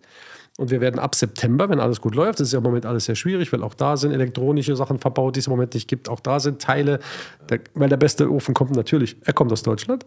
Irgendwo bei Heidelberg sitzt dieser Mann, der uns den baut oder gebaut hat jetzt, wir haben jetzt schon. Und bis das jetzt alles läuft, und dann sind wir natürlich, dann können wir schon mal einen ganz großen Teil unserer Gläser selber blasen. Mega. So. Aber das ist halt super, super schwierig, weil sowohl von der Form wie auch von der Leichtigkeit, guck dir diese Dünnwandigkeit an, ja, wie das lebt, das kannst du ja zusammendrücken, da ist ja Leben drin. Ne? Also es ist, aber es ist die einzige Art, wie, wie du wirklich einen, einen perfekten Transport von einem großen Getränk an deinen Gaumen schaffst. Und das macht das so wahnsinnig spannend. Und deswegen ist das so ein riesenkomplexes Thema. Und es gibt immer mehr Leute, die einfach sagen, du, jetzt habe ich so viel Wein im Keller und so gute Weine im Keller, jetzt gönne ich mir halt ein, ein gutes Glas. Und, Moment dafür. Ja, ja, und, und der Markt ist riesig groß. Ne? Also wir, wir, wir, wir wollten, ich weiß noch, als wir anfingen, ähm, wollten wir ein bisschen Europa machen und die guten drei Sterne, da wollten wir vielleicht mal noch, vielleicht die guten Winzer, dass die noch ein Glas kaufen. Heute sind wir auf der ganzen Welt, nach drei Jahren sind wir schon auf der ganzen Welt. Also wir haben ein Riesenteam, wir haben einen wunderbaren Geschäftsführer, der, der Markus, der das alles nach vorne treibt, aber wir haben jetzt auch einen neuen Verkaufsleiter. Also wir, wir, wir wachsen mit dieser Qualität. Und wir wachsen nicht, weil wir das beste Marketing haben und wir wachsen auch nicht, weil wir die besten Instagram-Follower, weiß ich was haben. Das ist ein Teil nur. Wir wachsen, weil einfach das Glas sich von alleine durchsetzt. Und wenn heute die Foodies, die in Berlin jetzt hoffentlich auch wieder einfliegen, wenn das Corona jetzt rum ist, wenn die dann bei Billy oder egal wo sie sitzen und die schreiben nachts noch eine Mail, habe im Restaurant ihr Glas gehabt, wer macht das in Norwegen, wer macht das in Finnland, wer macht das in Dänemark, braucht dieses Glas. Und das, ist, das ist nicht, weil wir so coole Jungs sind, sondern weil wir einfach eine wahnsinnig gute Qualität produzieren. Und das zeigt wieder. Erlebnis, was man hat dann einfach. Ja, der Mann hat das Glas im, ne, so und dann ist natürlich ein selbst. Das Schöne an Gläsern ist ja, dass die gebrandet sind. Das heißt, die, die, die verkaufen sich ja selber. Du guckst da drauf, da steht da Josephinenhütte. Dann machst du ein Handy-Shot, da findest du nachts alles über dieses Glas. Ne? Und bei Wein ist das ja viel schwieriger. Bei Wein weißt du dann zwar auch, wie es heißt, aber du findest den Importeur nicht. Der Importeur hat nie ein Internet, wenn es ein ganz großer Wein ist oder hat diesen Wein. Also bei Gläsern ist das leicht. Und deswegen tun sich diese Gläser so wahnsinnig in die Tiefe. Ne? Also wir sind in Mexiko jetzt. Wir, ich hab, ich hab, wir haben Korea jetzt gerade gemacht. Und äh, immer ganz extrem spannende Weinhändler auch noch, weil wer, wer braucht so ein Glas? Oder wer, wer, wer, hat die Connection, so ein Glas zu vertreiben? Natürlich ja. nur der, der in seinem Portfolio auch sehr, sehr teure Weine hat, weil der, muss, der darf ja keine Angst haben, das zu verkaufen. Und äh, das kostet 45 Euro in Deutschland, aber das kostet ja 80 Dollar hier und 90 Dollar da, was die dann noch durch Taxes und durch erhöhte Fracht und trotzdem verkaufen die alles, was wir ihnen schicken. Also, ne? so, wenn ich jetzt in New York bin, dann gehe ich zu dem und dem Sommelier und ich weiß, er hat das Glas. Das macht mich unheimlich stolz. Klar, ja? Und das ist in London so, das in Paris wird das bald so sein. Also immer fangen wir jetzt an, Frankreich ist der schwerste Markt, weil Frankreich so dezentral ist. In Frankreich kannst du dir nicht einen nehmen, der das macht. Da musst du dir 14 nehmen, einen für Marseille, einen für Paris, einen für Lyon. Frankreich ist und bleibt immer noch Paris und Marseille und Schluss. Ne? Also. Was schmeckt da besser, Curly? Großes oder kleines Glas? Also, das ist groß. Ja, ja ist super. Curly. Also ich merke den Unterschied, ist echt immens ja. beim Geruch wie stark, ähm, wie viel stärker das groß ist. Also. Kurz zum Wein ein Satz, das ist jetzt der Grand Vin, also das, was wir ursprünglich vorhatten. Ne? Grenache Gris und Macabeo. Nur noch diese zwei sehr, sehr kargen Sorten. Und hier geht es jetzt eigentlich, hier wollen wir eigentlich zeigen, was der Boden kann. Also was das Kalkige kann, was das. Hier ist nichts Verspieltes mehr, da ist halt kein Muscatella mehr drin, der so ein Fruchtschwänzen oder sowas macht. Hier geht es nur noch um den puren Wein. Das ist 2014. Oh. Das ist ganz jung. Nach ja. meiner Meinung? Ja, ich, nein, ich meine jetzt nicht vom Etikett, aber das ist so frisch und das ist im Moment mein neuer, mein neuer Lovely Boy. Wahnsinn, wie straff das ist. Ja, ja. Finde ich auch mega gut. Aber der hat schon so ein, hm? dieses, was ist das, dieses Mineralische oder was man da rausschmeckt oder diese, dieser Boden halt. Ja, ja, das ist, ja, diese, diese Inflation, der Mineralien, die es so gut wie nirgendwo gibt auf diesem Planeten, da wo Wein wächst. Also jeder Wein ist heute, jeden, wenn, du, wenn du heute beim Winzer stehst und dann die Mineralität. Das, konzentrierten das hat natürlich Mineralität. Warum? Weil das, das gründet 30 Meter tief und da gibt es so viele Salze und Mineralien, die da unten liegen, wo der sein Wasser ziehen muss. Man muss wissen, bei uns gibt es Jahre, das weiß ich nicht genau, 40, ich habe das nicht alles im Kopf, aber wir hatten Jahre, da haben wir 350, 355 Tage, also fast ein komplettes Jahr gar kein Oberflächenwasser. Da hat es nicht einmal im ganzen Jahr geregnet. Jetzt muss man sich dieses Pyrenäenbecken ja vorstellen. Da ist also ungenug Grundwasser, was von den Pyrenäen Richtung, ne? Aber mhm. es muss ja raus da und deswegen geht das nur mit alten Reben. Und bis ne? es draußen ist, hat so viele Erdlagen und so durchzogen, und so viel, nimmt und alles bringt mit. Es diese Mineralien mit. Deswegen können wir wirklich von einem mineralischen Wein sprechen. Jetzt ganz egal, ob das jemand gern mag oder nicht mag. Ja, weil wir, über, wir, wir fordern natürlich auch die Kunden manchmal mit dem, was wir liefern, weil es ist manchmal, wie gesagt, sehr karg. Es ist es hat einen Vorteil, wenn man schon mal Vergleichbares getrunken hat. Ja. Du, jetzt andere Frage. Und zwar, du bist ja jetzt Winzer, äh, auch jetzt äh, Josephinenhütte, Glas, Mensch, Regalbauer und so weiter. Aber eigentlich bist du ja, du machst ja da unten keinen Wein und du machst dann das Glasl und so. Also bist du dann eher mehr so der leidenschaftliche äh, Geschäftsmann oder Vertriebler oder wie, wie siehst du die selber? Ja, also ganz wichtig ist, äh, dass ich jetzt bei den zwei, die du jetzt angesprochen hast, natürlich nichts mache. Das ist ganz wichtig, weil ich mache keinen Wein. Ich stehe nicht im Wingert und pflege, ich stehe nicht im Weinberg und vergehre. Äh, ich bin nicht bei der Füllung. Ganz klar, ich habe Geld da reingegeben und habe mich verpflichtet, dann auch zu helfen im Vertrieb und dass es rund läuft und dass Geld fehlt wieder, welches kommt. Aber ich habe immer gesagt, ich werde nie einen Tag im Weinberg stehen. Aber fehlt dir das nicht? Weil Nein, ich zum Beispiel nicht, hatte auch mal so ein Spaßprojekt, Blaufränkisch ja. Fasching mit dem Reinhold Krutz und dem Hans-Martin Gesellmann. Und wir haben das jetzt eingestampft, weil wir eigentlich, ich wollte immer, also wenn ich was mache, dann will ich da irgendwie dabei sein. So.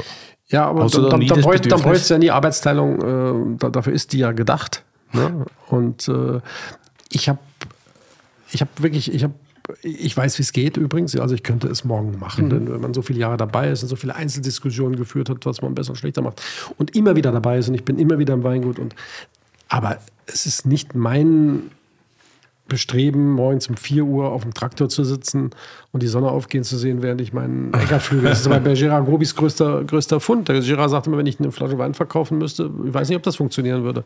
Aber wenn ich nachts um zwei in den Wingert gehe und meine Weinberge pflege, und sehe dann, wie das alles gedeiht und wächst und wie man über diese Biodynamie auch vieles wieder gerade biegt, was die Landschaft verbockt hat und so.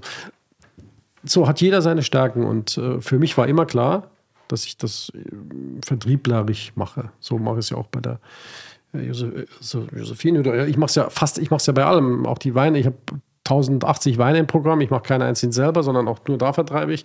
Ich habe die Lagertechnik. Ich stehe nicht in der Hütte und walze den Stahl. Auch da verkaufe ich nur. Also ich, ja. bin, dann, ich bin für alles eigentlich der Vertriebler und für nichts der Produzent. Ja, ich finde schon immer, aber, aber mega geil trotzdem, dass du so hinter den ganzen Produkten stehst, weil ich glaube, ich hätte da ich könnte das glaube ich nicht. Also wenn ich es nicht selber machen würde, dann so dahinter zu stehen und immer mit so viel Leidenschaft, weil wenn man dich kennt, du bist ja wirklich, also ich weiß ja nicht, ich hoffe, das geht noch ganz, ganz lange gut, aber du bist ja immer überall zu jeder Zeit, vertreibst da vier, fünf verschiedene Sachen hintereinander, alles erfolgreich, Gott sei Dank. Aber das ist ja, das ist ja Wahnsinn. Ja, äh, da, da ist natürlich ganz wichtig, dass das, was man macht, äh, einem leicht fällt. Und mir fällt alles leicht. Mache alles mit großer Freude. Und aber auch, ich habe natürlich auch top Produkte. Das, dazu stehe ich. Aber also Lorisot zu vertreiben fällt mir super leicht, weil das ist einfach etwas, das kann ich Tag und Nacht aufmachen und saufen. Das macht mir immer weiter Spaß. Und mir machen auch die, wenn ich dran denke, wie 2009 in der Erstverkostung mir gar nicht gefallen hat, als so ein Beispiel. Und, aber ich habe ich hab mit Thomas zusammen dann, dann haben einen Tag gehockt und dann haben wir erkannt, was das groß sein wird, wenn man dem Zeit lässt. Weil das war halt eben super, super heiß, das war viel Alkohol. Und wenn ich heute sehe, die letzten Flaschen Neuner, die wir heute trinken, mit welchem Spaß wir die trinken, also auch das, also auch so ein Jahr macht Spaß. Aber generell ist ja diese Idee, selbst etwas zu gründen, es dann wachsen zu sehen, die einzelnen Jahrgänge zu erkennen, das ist riesig toll. Und mit dem Glas, wenn das jetzt Panzerglas wäre mit 500 Gramm, dann könnten die mir eine Million bieten fürs Vertreiben. Ich würde es nicht machen. Aber hier mache ich es mit einer Lust, weil überall, wo ich hinkomme und dieses Glas auf den Tisch stelle, ist Begeisterung. Nicht immer führt das zum Umsatz, weil viele haben kein Geld, die anderen haben schon eine andere Marke, was ich immer akzeptiere, was auch völlig okay ist. Aber sie sagen erstmal, boah, wie der Wein funktioniert. Und wenn ich zu einem Winzer gehe und sage, Mensch, was ist dein Glas, mit, aus dem du immer trinkst? Dann stelle ich das auf den Tisch, dann stelle ich meins daneben, sage, probier deine Weine mal aus meinem Glas.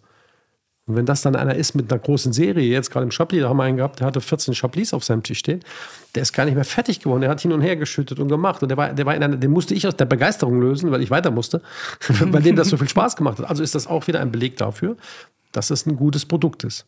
So, und jetzt was ganz Profanes, wenn ich am Wochenende irgendwo Regale abschlage, in einer Halle, wo montags morgens wieder produziert wird und ich gebe das Wort, dass das funktioniert. Und habe eine Mannschaft zusammen, die das umsetzt bei größten Schwierigkeiten, dass wir freitags müssen um 12 da reingehen, alles umbauen und montags morgens um 5 kommt der Hallenmeister mit seinem Monteur, mit seinen Leuten und kann wieder kommissionieren. Dann kriege ich einen Zwei-Seiten-Brief von dem Vorstand dieser Genossenschaft und die sagen mir, Hallo, die Enten, hätten wir nie gedacht, dass das klappt. Wir haben einen Puffer eingebaut, haben wir gar nicht gebraucht. Selbst das ist eine große Freude. Und deswegen macht auch dieser Beruf so viel Spaß. Und bei Alles Wein ist so, da habe ich eine Traummannschaft. Meine Frau, die Ruby, der Christian und wie sie alle heißen, die, die, die nehmen mir da heute so viel ab, dass das im Tagesgeschäft so einfach für mich geworden ist, weil die das halt alles machen, weil es ist so viel geworden. Jeder fragt was an, jeder hat eine andere Idee, was er begleitend zum Menü machen will. So das, das habe ich früher immer so aus dem Auto dann noch mitgemacht. Dann habe ich es aber auch mal vergessen weiterzuleiten, wie es so geht. Dann haben die das per WhatsApp geschickt und ich habe das Handy nicht an und so. Und das haben wir jetzt alles toll strukturiert. Also alles Wein funktioniert deshalb so gut, weil die Mannschaft so stark ist. So, Josephine haben wir eine wunderbare Mannschaft. Wir sind jetzt nach München umgezogen, machen das aus München heraus. Und da sitzen einfach ganz, ganz kluge Köpfe. Da lerne ich noch so viel. Da lerne ich im Moment noch so viel. Ich lerne Nein sagen, ich lerne Preiserhöhungen durchsetzen, wenn der Markt sie braucht, weil einfach das Gas teurer geworden ist und mhm. so weiter. Ich lerne abzusagen, wenn es für uns nicht rentabel ist. Ich lerne, also die, die Jungs, die bringen mir so viel bei, was, wo ich jetzt noch profitiere, weil ich habe früher immer gesagt, kein Problem, machen wir. Und wenn er gesagt hat, du legst mir noch Floschen oben drauf, da habe ich Floschen oben drauf, ist doch mir egal. Das letzte Hemd hat keine Taschen, werf was ins Meer, gut ist. Aber jetzt lerne ich mal zu strukturieren und so. Also selbst dieser letzte Step, mit der Josephine noch mitzumachen, ja. hat mich total nochmal begeistert und hat mir nochmal unheimlich viel gebracht. Also ich lerne täglich Spaß. Spaß pur. Ja. Und Zeit für Hobbys hast du auch noch? Du bist passionierter Golfer. Ja, das ist das Einzige, was leidet, aber das ist auch nicht schlimm, weil da hat man immer Phasen und ich hatte eine Phase, wo ich ganz, ganz, ganz viel gegolft habe. Ich habe immer, ich war immer der begeisterteste auf dem Platz mit dem schlechtesten Schwung, aber mit dem dicksten Willen, also ganz klar. Und aber das leidet im Moment sehr, aber das ist schon zeitaufwendig, gar keine Frage. Und die Zeit Trinkt man beim Golf? Bitte? Trinkt man beim Golf? Na, gar keinen Schluck. Also die Koordination ist da, das ist ja Millimeter-Koordination zwischen Aufschwung, Abschwung. Ja, ja ich, ich mache ja auch viel Sport Ja. und früher auch so Sport mit Bällen viel. Aber ich habe auch mal Golf probiert. Es ist ein Horrorszenario. Ja. Also es ist nichts für meine Geduld. Also Golf hat äh, von Tiger Woods angefangen über viele Komponenten einfach sehr, sehr viel an Renommee gewonnen. Schau dir an, äh, weiß nicht, wir haben 24 Formel-1-Fahrer und alle 24 golfen und sagen, was mache ich für einen dummen Sport mit meinem Formel-1? Und auch die Fußballer, weil diese 200 Meter schlagen mit so einem kleinen Ball, der dahin fliegen soll, wo du willst. Und dann die Psyche, der psychische Druck, der macht so viel Spaß, dass das ein ganz besonderer Sport ist. Das ist ein Sport, der ist tech- hochtechnisch. Der sollte aus, der, der schafft dir zwar keine Ausdauer, die musst du eben mitbringen. Und wenn auf dem letzten Putt eben mal 1000 Euro oder ein Abendessen für vier Buben in der Villa Mass steht, dann sind es nämlich 1000 Euro. Dann, um dann richtig kriegt der mit dem guten Kopf, kriegt den Putt eben rein.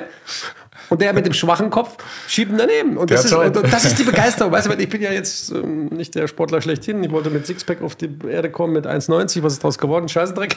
Aber ab und zu mal so einen Putt versenken, damit der Kelch, wer beim Carlos bezahlt, an mir vorbeigeht. Das kriege ich ganz gut hin. Das ist gut, das ist gut. Du, und bei alles Wein. Und ich darf noch einmal also, kurz ergänzen. Äh, es gibt sonst nicht viele Möglichkeiten für so unsportliche Menschen wie mich, 10 Kilometer zu laufen und 10 Kilometer in der Luft zu sein.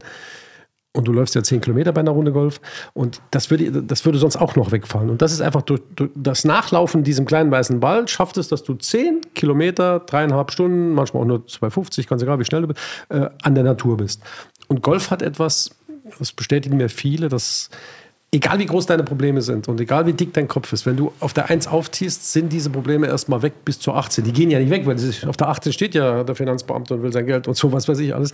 Aber in diesen zweieinhalb, drei Stunden kannst du total abschalten. Und deswegen ist das wirklich ein sensationell großartiger Sport. Nicht für alte Menschen, und, äh, sondern wirklich für, für sportlich aktive Menschen ist das ein idealer Sport. Ja, wir gehen wieder mal eine Runde. Äh, wieder mal, wir waren noch nie. Und du spielst Irgendwann- gegen dich selber.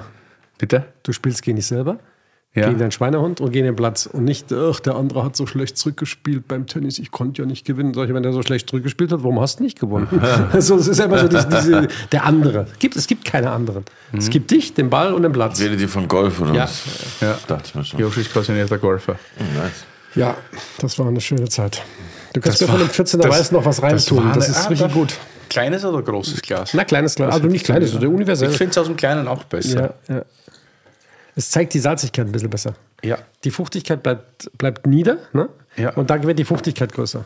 Deshalb mag ich das größere nicht. Du bist so ein kleiner Grauburgunder Wuchsler. So, wir haben jetzt über das Weingut gesprochen, wir haben über die Gläser gesprochen. Die Regale werden wir heute nicht erwähnen, weil das passt uns im Podcast. Äh, wir haben noch ein spezielles Thema. Du bist auch Weinhändler. Ja.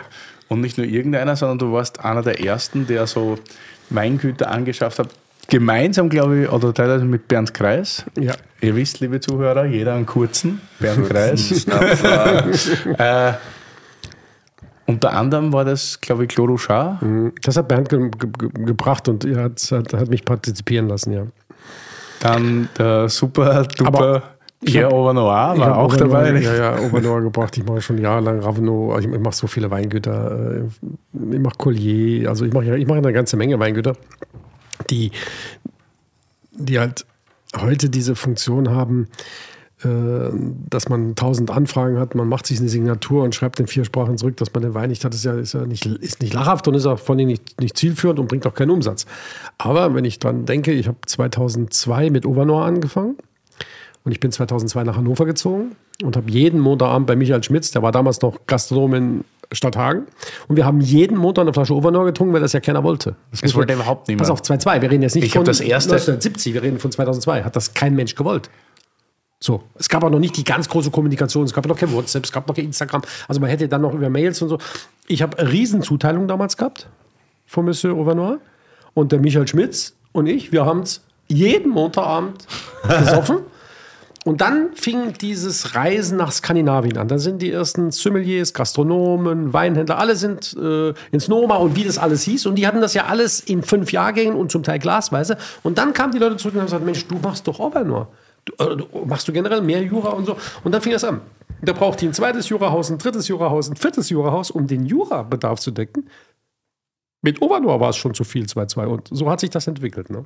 Und wie meinst du das mit der Signatur, um so eine künstliche Verknapptheit zu generieren? Oder? Wir haben 3000 Anfragen für Overnoir im Jahr. Aus der ganzen Welt.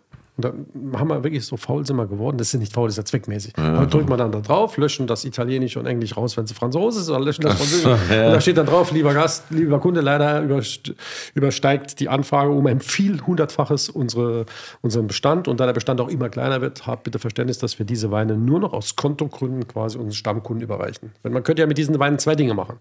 Weiterverkaufen. Für 500 bis 600 Euro die Flasche weiterverkaufen oder für 74 Euro dem Willi, weil ich sage, wenn einer das ganze Jahr bei all meinen Produkten so brav an mich denkt, es ist ja nicht so schwer an mich zu denken, weil meine Weine sind ja nicht schlecht und meine Preise sind fair, aber trotzdem, er könnte seinen Songs ja auch sonst wo nehmen und bleiben. So, wenn das er das ganze Jahr mit mir macht, dann sollte der doch besser drei Flaschen Overnoir für 74 kriegen, als wenn ich meinen Bestand komplett zurück irgendwo hin verkaufe, was auch Overnoir gar nicht gerne sehen würde, davon abgesehen. Aber ich könnte es machen, kenne, kann es mir verbieten und würde dann 400 Euro die Flasche bekommen. Ich pfeife auf diese 325 Aha. Euro mit einem klaren Hintergrund.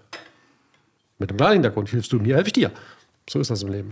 Eine ja. Hand wäscht die andere. Ja. Und deswegen müssen auch alle die, die nur Rosinenpicker sind, das ist auch übrigens nichts Schlimmes, Rosinenpicker ist erlaubt. Nur bei uns kann man diese Rosinen eben nicht picken, weil sie exklusiv denen vorbehalten sind, die das ganze Jahr uns helfen, ehrlich zu uns sind und auch mal sagen, wenn ein Wein nicht so passt, dann, dann, dann tauschen wir mal. Aber was ist die Kommunikation und die Ehrlichkeit und, und, und, und das drauf, ich, muss, ich möchte mich darauf verlassen, dass wir Geschäfte machen solange meine Preise fair sind, meine Liefertermine gut sind und meine Ware gut ist. Und dafür sorge ich und er sorgt dafür, dass er ab und zu auch mal von mir einen auf den Tisch stellt. Mhm.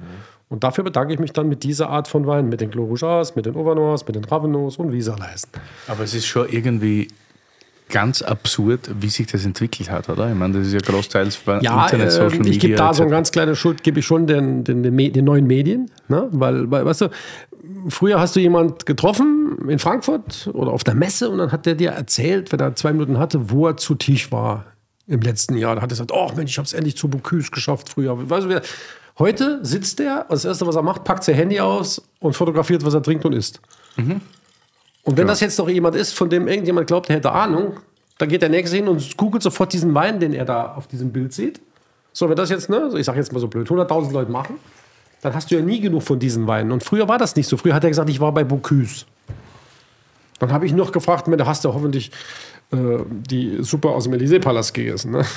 Das war dann alles, was man da geredet hat. Heute siehst du dem sein Amüsgöl bis zu dem sein Dessert. Du siehst noch den Parkplatz und du siehst noch seine Weingalerie. Die lässt er ja rechts aufbauen und alles das musst du ja alles heute miterleben und dir angucken. Und, und das gibt natürlich Begehrlichkeiten. Ne? Wo, wobei ich gar nicht weiß, warum die Leute darauf gucken. Da steht immer das Gleiche drauf. Concherie, Rouleau, die Leute saufen ja immer den. Also, das, das, ist, das, das, das, sind, das sind übrigens große Weine. Also einmal festgehalten fürs Protokoll, das sind große Weine. Aber ich würde die nie trinken, wenn ich sie einmal getrunken habe. Jetzt gehe ich auf die Suche und suche Vergleichbares. Wenn ich viel Ahnung habe, weiß ich auch, wo die stehen und wo die stecken. Und dann mache ich da einen Haken dran. Dieses Etikettensaufen, das mag ja brav sein, aber wo, wozu führt das? Wenn ich mich beim Carlos äh, befinde und er sagt mir immer, du, ich habe 1800 Weine und alle wollen immer Dovisa saufen. Ja. Kennen die nicht mehr. So, so fragt er, eher, eher bedauernd.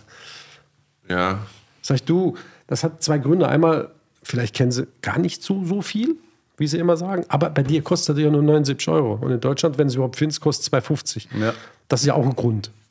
Du, du ja. Billigbuden Hermann. Also man, man, kann ja da hinfahren und sich einen Flug einfach quasi sparen, ja, ja, indem man dort viel säuft. Weil wenn du dort viel trinkst, sparst du ganz viel Geld. Weil du kriegst es nirgends. Das musst du Villa, Villa Mas. Villa Mas. So, ja, ja, Super okay, Kneipe, das, das ist so unsere Hauskneipe von Lorisor, weil das der nächste Weg ist. Also, Ach krass, ja, da äh, erzählt Steve auch immer davon, unser Podcast. Also du siehst, du, du, du guckst aufs Wasser, du kriegst ein unheimlich gutes Food, weißt du, du kriegst neun verschiedene Tomaten auf dem Blattsalat als Beispiel. Ist das wow, jetzt groß? Okay. Ja, das ist saugroß. Das ist das, geil. Das ist saugroß, wenn das Olivenöl passt. Da brauche ich kein Hummer, äh, Kaviar, Lülülü. Solche Sachen kriegst du da. Und dann hast du, schlägst du halt die Weinkarte auf. Ne? Mm. Und, und, da gibt es halt Beaujolais, die es auf der ganzen Welt nicht gibt. Weißt du, wir reden von Beaujolais, wir reden nicht von Petrus. Aber da gibt es halt Beaujolais, die es auf der ganzen Welt gibt. Die kosten dort 39 Euro. Kein Mensch trinkt sie. Wir trinken sie natürlich immer, klar, weil wir wissen, was das für großer Stoff ist. Und so weiter. Ne? Ich, ich sagte ein Beispiel, wenn ich in, im, im Cellar Can Rocker bin, also dieser drei Sterne in Girona, da gehe ich ganz, ganz, ganz gerne mit lieben Freunden mal hin, weil ich weiß, dass ich denen damit einen riesen Gefallen tun. Ich merke, dass mir immer mehr die Geduld fehlt, 31 Mal ja, oh, schön, danke zu sagen. Das liegt am Alter. Ich würde heute gern drei Gänge essen, vielleicht zwei, gut ist. Und im Seller, im Seller kriegst du halt 31, das geht zwar ratzfatz, die fangen um 19 Uhr an, sind um 22.30 Uhr fertig. Also, What? Ja, ja. Krass. Das sind ja, ich sag mal, das sind 32 Amüsgirls. Aber Ja. trotzdem, es ist einfach, du musst immer die Aufmerksamkeit haben. Und wenn ich im Seller einen Tisch bestelle, macht der mir eine Flasche Chenin Blanc auf. Die kostet 49 Euro im Dreisterner. Das ist der größte Chenin auf der Karte. Er sagt jedes Mal zu mir, wenn der Teilbart kommt und wenn du kommst, den bestellt bei uns gar keiner. Warum wissen die Leute so wenig über Wein? Krass, ja. Sag ich, nein, bei dir bestellen die natürlich die Chlorojar Bräse. Aber, aber, das ist, aber das ist natürlich schon so, glaube ich, weil ich weiß nicht, ich bin auch in diversen Weinforen und Weingruppen und es wird immer das Gleiche getrunken. Es wird immer darüber geschimpft. Es wird immer darüber geschimpft, dass es eigentlich zu teuer ist. Und dass man die sich nachkaufen kann. Ja, genau. Und dass die ganzen Arschlöcher das kaufen und dass eh äh, keiner mehr was kriegt, aber trotzdem trinkt das weiterhin und trotzdem versucht er das weiterhin zu bestellen. Und dann denke ich mir, Ja. ist es das gibt groß. so viel geile andere Winter. Ja. Ja, aber da, da muss man aber auch was verstehen. Sorry, sorry, dass ich das jetzt sage, und das ist nicht provokativ. Da muss man was verstehen von 30 Euro Wein, von kleinen Weingütern. Und es gibt natürlich so viele Weingüter, die wirklich so eine feine, heimliche Vertriebsstruktur haben, dass du sie eben nicht googeln kannst, dass du sie eben nicht nachschlagen kannst. Die verweigern sich gegenüber Parker und was weiß ich alles, lalala. Also heißt, da musst du einfach Wissen haben. Und nicht was ablesen oder nachplappern können. Und wer hat Wissen? Kaum jemand. Ich, Also ich meine, in, ich allen, kann in allen Bereichen. Aus meiner Sicht ist es halt so, also ich versuche auch tatsächlich immer wieder Weine zu trinken, natürlich, die ich noch nicht getrunken habe, um mein geringes Wissen zu erweitern. Aber wenn ich natürlich jetzt schon mal einen Wein getrunken habe, den ich mega geil fand und ich bin mit jemandem im Restaurant und da steht er gleich auf der Karte, dann finde ich es auch geil, mit dem nochmal teilen zu können, wie nice der schmeckt, so mäßig. So, so erkläre ich mir halt, dass ich dann dreimal den gleichen bestelle. Weil ich einmal mit meiner Freundin da bin, einmal mit einem Homie und ich will halt allen zeigen, wie geil dieser Wein schmeckt, dann bestelle ich halt immer den gleichen. Ja, das Erstmal- geht ja dann auch, aber. Erstmal hat ja meine Altersbilder dazu geführt, dass jeder machen soll, was er Lust hat. Früher haben wir ja wirklich noch versucht zu, zu erklären, hey, hallo, sauft's, was ihr Lust habt, habt Spaß, macht euch keinen Kopf. Aber ich sehe so einen gewissen Trend einfach bei, bei, bei, bei gewissen Großkopferten, nennen wir sie mal so. Da denke ich immer, Mensch, gut, man sieht ja nur die Bilder aus den Restaurants, vielleicht trinkt er zu Hause was anderes, Ja. aber ich, immer nur die gleichen, also, vor allem, ich bin ja auch noch obendrauf der Meinung, dass diese Weine oft viel weniger spannend sind, wie sie gehypt sind. Das ist aber jetzt ganz subjektiv, wie alles, was ich heute hier ins Mikrofon hauche. Und das kann auch jeder halten, wie er will. Aber es sind viele Sachen, die einfach vom Namen her schon 60% Qualität ausmachen. Wenn ich die blind mit Leuten verkoste, ich mache mir manchmal den Spaß, Sachen blind zu verkosten mit Leuten, von denen ich weiß, wie gern sie etwas mögen. Und dann mache ich es übrigens sehr, sehr kurz. Ich mache keine halbstunde Diskussion, sondern da übrigens, das war das, was du früher so gerne getrunken hast. Ist das eigentlich richtig gut? Fragezeichen. Und dann lasse ich das im Raum stehen und gut ist. Meistens magst du dann noch einen schlechten Jahrgang von dem Wein auf, weil es eh weiter. Ja, ja, ja, ja, ja, ja. Um Leute in die Irre zu alles führen. immer so auf, wie der Wolfgang Wuttke es mir schickt. So. Na, Spaß. Wir tauschen viel jetzt. Also, es ist toll. Wir tauschen ein bisschen das gegen das. Ah, ja? Ich gebe mir ein bisschen Boxler, er gibt mir ein bisschen das. Also, es ist Ach so. herrlich. Wir haben mit, also, es hat sich so viel Positives auch im Kollegenkreis getan. Es macht so arsch, Cooler Händler, so arsch viel Spaß, jetzt auch mit den Kollegen sich auszutauschen. Früher gab es so ein bisschen mehr Stutenbissigkeiten und so ist alles vorbei. Irgendwie. Alle, alle haben nicht genug Wein, deswegen ist es natürlich viel leichter. Alles ist easy, man verträgt sich gut. Und so muss es sein auch übrigens. Ne? Wir, wir, wir sitzen alle im gleichen Boot. Ich glaube auch, ja. äh, Um neidisch zu sein oder andere rauszuhauen, das wird die Branche auch irgendwie zu klein, nicht? Also man muss irgendwie miteinander. Und alle haben gute Weine und alle haben auch mal was dabei, was weniger. Der Hallo des Gesamt macht so gut ist. Ist so, ja. Aber wir haben jetzt einen roten, der wirklich hervorragend Ja, nicht nur duftet, sondern auch schmeckt. Vielleicht willst du noch schnell was dazu sagen? ja, das ist. Äh, Nämlich Coeur de l'Esprit. Ja. Also, ist ja lustig, ne, dass man 14er Weiß mitbringt, und 20er Rot. Da ich aber, wie ihr auch, noch weiter muss später und noch ein großes Programm heute habe, sollte es auch wieder hier nur zeigen, was wir können. Es soll aber leicht sein und es soll easy sein. Und das ist so das Kabinettchen in unserer Rotwein, in unserer Rotwein-Range. ähm, 13, glaube ich. Kann es sein? Ich glaube 12. 12, 5. Ich habe nicht aufgeguckt, ja. Aber es trinkt sich halt super leicht. Also wir machen ja in der, in der zweiten Range, also wir machen ganz vorne den Mar Montagna, das ist unser Einstiegsrotwein. Dann machen wir die Esprits und dann machen wir den Gros Vin. Und im Esprit gibt es immer mal, wie bei vielen Winzern, eine Fassel 2, was sehr auffällig schon ist, direkt nach der Vergärung. Weil da verkosten wir das jetzt zum ersten Mal, gucken, was daraus wird und so, wo wir das hin verschneiden. Und hier war es jetzt wieder so, das, ist, haben wir in 18 einmal gehabt, wir haben es in 14 einmal gehabt und jetzt in 20. Also das gibt es nur dreimal. Und dann, wenn dieser Saft außergewöhnlich top ist für unsere Verhältnisse und sagt, Mensch, das ist eigentlich zu schade, um es in den Esprit hineinzutun, dann machen wir ein Sondercuvée. Und dann ist das meistens auch so gesund von der Substanz her, dass das kein Schwefel braucht. Wir sind Freunde vom Schwefel in Maßen. Also bitte in einem Satz gleich äh, Freunde vom Schwefel in Maßen. Also im untersten, untersten, untersten Bereich. Aber da wir immer die Vision haben, dass das vielleicht wirklich mal 30 Jahre liegt und dann noch ver vererbt wird, dann wäre es toll, wenn das stehen würde wie eine Eins. Wenn da keine Bröckchen drin sind, wenn das nicht nach Apfelsaft schmeckt oder nach Sauerkraut oder was weiß ich, bla bla. Und da ist so ein ganz, ganz, ganz, ganz, ganz kleines Milligrammchen Schwefel, hilft da sehr. Und nichts schlimmer ist für uns, jetzt, obwohl es jetzt kein, kein großes Problem ist, aber wenn ich bei einem Winzer stehe, der mit voller Brust mir erzählt, dass die ganze Kollektion ohne Schwefel ist, und wir als Fachleute, Klammer auf, Klammer zu, denken, wow, was hätte dem so ein Milligramm Schwefel gut getan? Also da hat der Winzer einfach die falsche Philosophie. Aber es ist seine Philosophie, er ist ausverkauft, er ist weltweit gehypt, deswegen lassen wir alles so, wie es ist. Nur wir denken dann halt so. Und deswegen war Thomas noch nie davon geritten, per se schwefelfrei zu arbeiten. Wenn es der Saft es hergibt und wenn die Safety da ist, dass es trotzdem alt werden kann, dann ja. Und das gleiche auch mit Filtern übrigens. Wir lieben es, unfiltriert zu füllen. Aber wenn es nicht geht, wenn es das Fass nicht hergibt, dann wird auch ganz leicht filtriert. Also weg von diesen ewigen äh, Schlagwörtern, die scheinbar irgendwas im Vertrieb bei irgendwelchen Leuten auslösen, sondern macht's guten Wein und macht's langlagerfähigen Wein und macht's verträglich gute Sachen. Ne? So. Und wir sind ja jedes Jahr, also solange, wir reden jetzt immer vor Pandemie, leider Gottes, wir waren immer auf der Raw. Und bei der Raw ist ja 25 Milligramm das oberste, was man da darf, um da überhaupt eingeladen zu werden. Und da liegen wir immer drunter. Also wir, aber wir, wir schwefeln, ganz bewusst. Ja. Ganz bewusst. Ja. Curly, Wein, das Wörterbuch. Raw. Raw ist ein Netzwerk rund um Naturwein, gegründet von Isabelle Legeron. Das ist Frankreichs einzige weibliche Master of Wein. Wahrscheinlich heißt es dann Isabelle Legeron. Raw vereint Produzenten, Händler und Sommeliers, die sich für das Thema Naturwein begeistern und veranstaltet auch die gleichnamige Weinmesse. Ursprünglich in London gestartet, gibt es die Raw-Messe inzwischen auch in Nordamerika und seit 2015 in Berlin. Ja, und das ist der Coeur de l'Esprit 20 und das war dann wieder so ein Fassel, wo wir gesagt haben, das sollte nicht in den Esprit.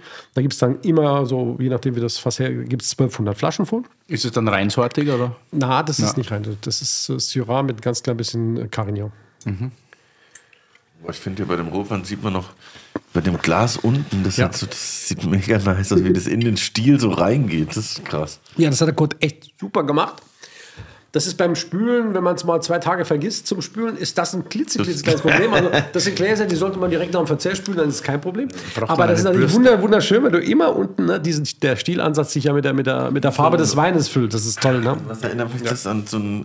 Aber jetzt guckt er das an. Jetzt, jetzt, stellst, jetzt stellst du dir einfach vor, der kleine Grill, Ja. ne, das Entrecote oder, oder die, egal was.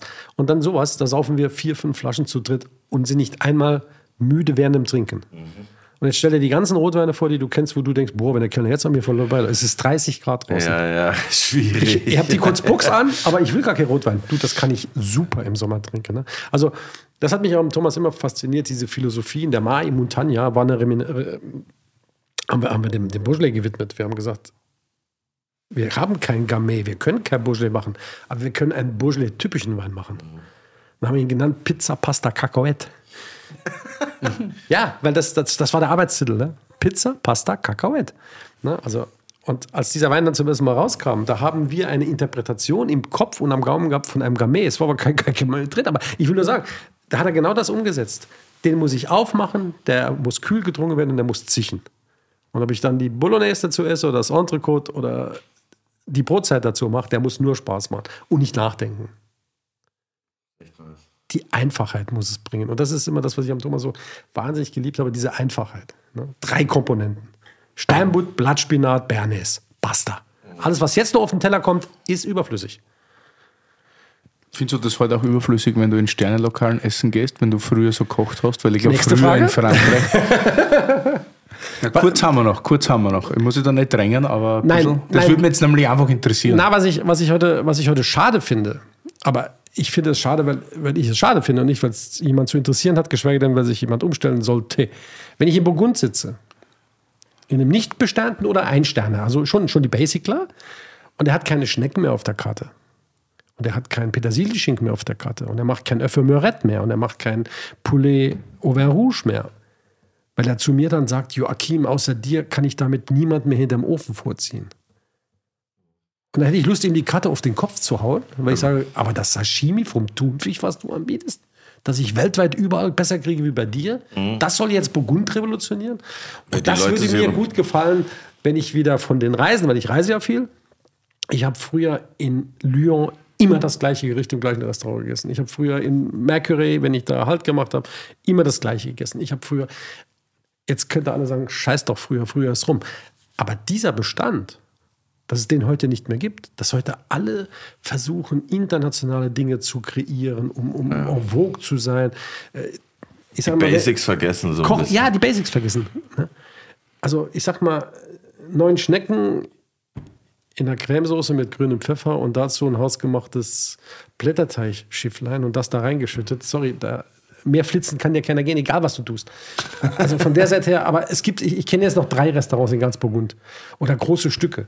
Wenn ich bei Klaus Erfurt, das ist ja jetzt ein saarländischer Kumpel und ein ganz, ganz großartiger Koch und ein wahnsinnig guter Mensch vor allen Dingen. Und wenn ich in Lyon dann bin, und es ergibt sich ja viel seltener, wie ich es jetzt erzähle, aber dann frage ich ihn, ob er, ob er eine Poulade da hat und ob er uns die am Stück kocht. Dann wird er auch denken, ach, der Christ, warum nimmt er nicht mal eine große Kochkunst an? Aber, Entschuldigung, eine Presspoulade, 2,4 Kilo, Ja, vor allem, weil die mit Händeln. mit, einem, mit, einem, mit einem Trüffelpüree, wenn das gut gemacht ist, mehr, mehr kann er mir nicht Aber auf sorry, den Tisch weil die. Händeln dort auf Haus aus viel geiler sind wie in Deutschland.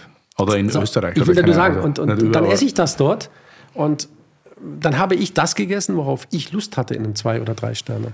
Und das ist was, was mich also sehr stört in der Gastronomie. Und was mich noch stört, ist, dass man der Einfachheit halber heute fast nur noch ein Menü serviert. Ich bin ein ganz großer à la carte Fan. Können die heute nicht mehr leisten, personell, können sie nicht mehr leisten, finanziell, haben sie nicht genug Kapazitäten in ihren Kühlschränken. Was die dir ein Bullshit erzählen, warum sie nur noch ein Menü servieren. Und aus diesem Menü kannst du dann sieben, sechs, fünf oder vier Gänge aussuchen. Das ist alles, was du noch kannst. Jetzt musst du dir vorstellen, wenn Rangis Express die Jakobsmuschel im Angebot hat, dann hast du in fünf Restaurants hintereinander Jakobsmuscheln. Jetzt gehst du in diesen fünf Restaurants hintereinander essen, hast du als dritten Gang immer Jakobsmuscheln. Mal auf Lauchbett, mal mit Trüffelpüree. Aber du, so viel Jakobsmuscheln kann, kann, gar keiner fressen. Ich habe das tatsächlich Also, auch gemerkt, wo ich jetzt Deswegen ist es sehr ermüdend für jemand, der das so wie ich tun muss. Wenn du natürlich jetzt einmal alle vier Monate in ein Restaurant gehst, dann fällt dir das ja alles nicht auf. Das gestehe ich denen übrigens allen zu. Aber ich natürlich, der viel fährt, viel reist, boah, da sitzt du manchmal abends im Restaurant, würdest einfach gerne gegrilltes Steak essen mit einem großen Salat, scharfer Senf und einer guten Flasche Beaujolais. Ja. Dann hättest du die Welt. Und was isst du? Wieder irgendeine Kreation. kompliziertes Menü, was du gar nicht willst, aber du hast keine Möglichkeit. Aber das, aber du das, ja auf, gerne das das ist eine gehen. Feststellung, kein Vorwurf. Ja. Aber es wird auch, glaube ich, schon wieder ein bisschen anders, oder? Man, man hat schon so eine Generation wieder, ich meine, zumindest äh, so ein bisschen dieses regionale Denken. Und da meine ich jetzt nicht dieses Noma-regionale Denken oder sonst irgendwie, sondern dass die Leute wieder ein bisschen checken, okay, wenn ich. Ja gut, ich bin jetzt, ich bin jetzt gar kein so ganz, ganz, ganz, ganz großer Regionalist. Ja, Also ich habe zum Beispiel, wie gesagt, mein, mein Leibmagengericht ist ja immer Steinbutt, Blattspinat, Bernes. Wenn es das jetzt in der Müritz nicht gibt, was, was mache ich dann mit der Müritz? So, ne? Oder ich bin ein großer Freund von der Presspoulade. Ein Beispiel jetzt. Ne? Also Ja. es gibt mittlerweile schon viel, viel, viel bessere Pouladen auch in Deutschland, wie es die früher gab. Aber trotzdem, weißt du, wenn du so ein, wenn du so ein Schenkel gewöhnt bist, da reinzubeißen, dann weißt du eigentlich, wo der Widerstand ist. ja da, ist, da ist alles hier eher so Wachteltechnik. Ja, Ne? So, ja, ja, so, und äh, ich bin großer Freund von, von, also von, von vieler, ich, ich mag sehr gerne die, die Gambas, wenn der, wenn der Carlos uns die grillt. Und dann äh, fragen die Leute immer, du bist ein arroganter Snob, dass du bei uns keine Gambas isst. Sag ich, wenn du jetzt Krabben von der Nordsee besorgt hättest, hätte ich sie gegessen, aber du hast Gambas besorgt in der Metro oder, eh- oder wo auch immer, ganz egal, rausschneiden. Äh, äh, und die kommen aus der Südsee, aus irgendeinem zwar bio-zertifizierten Großbecken. Warum soll ich die bei dir essen? Die schmecken nur nach dieser Knoblauchtunke und schmecken vielleicht noch ein bisschen nach diesem Olivenöl, was du drauf tust. Sowas braucht doch kein Mensch. Leihwand, Und das wird ne? kiloweise gefressen. Also, Richtig. okay, aber pass auf. Chacun son goût. Jeder tut, was er Lust hat. Da bin ich raus. Schacke so wo? Chacun son goût. Jeder seinen Geschmack. Ich dachte, du, Du- kämpfst aus Süddeutschland. Ja. Jedem sein Geschmäckle. Wobei, das ist jetzt wieder... Was, was kommt denn jetzt noch eigentlich? Also du bist ja so einer, der nie aufhört. Was ist das nächste? Oder reichen jetzt vier bis fünf Projekte oder kommt noch Na, was? es kommt nichts mehr, sicherlich nicht mehr. Also man soll nie, nie sagen, aber ich bin, bin der festen Überzeugung, ich bin sogar dabei, jetzt zu schauen, von was ich mich trennen kann. Weil natürlich, ganz klar, wenn man mein Alter erreicht hat, dann ist das aus dem Bett springen nach einer langen Nacht mit Sommeliers oder Sommelieren oder was auch immer nicht mehr so einfach, wie es noch vor 20 Jahren war. 39 plus plus. Plus, plus, plus, plus. So, ganz egal.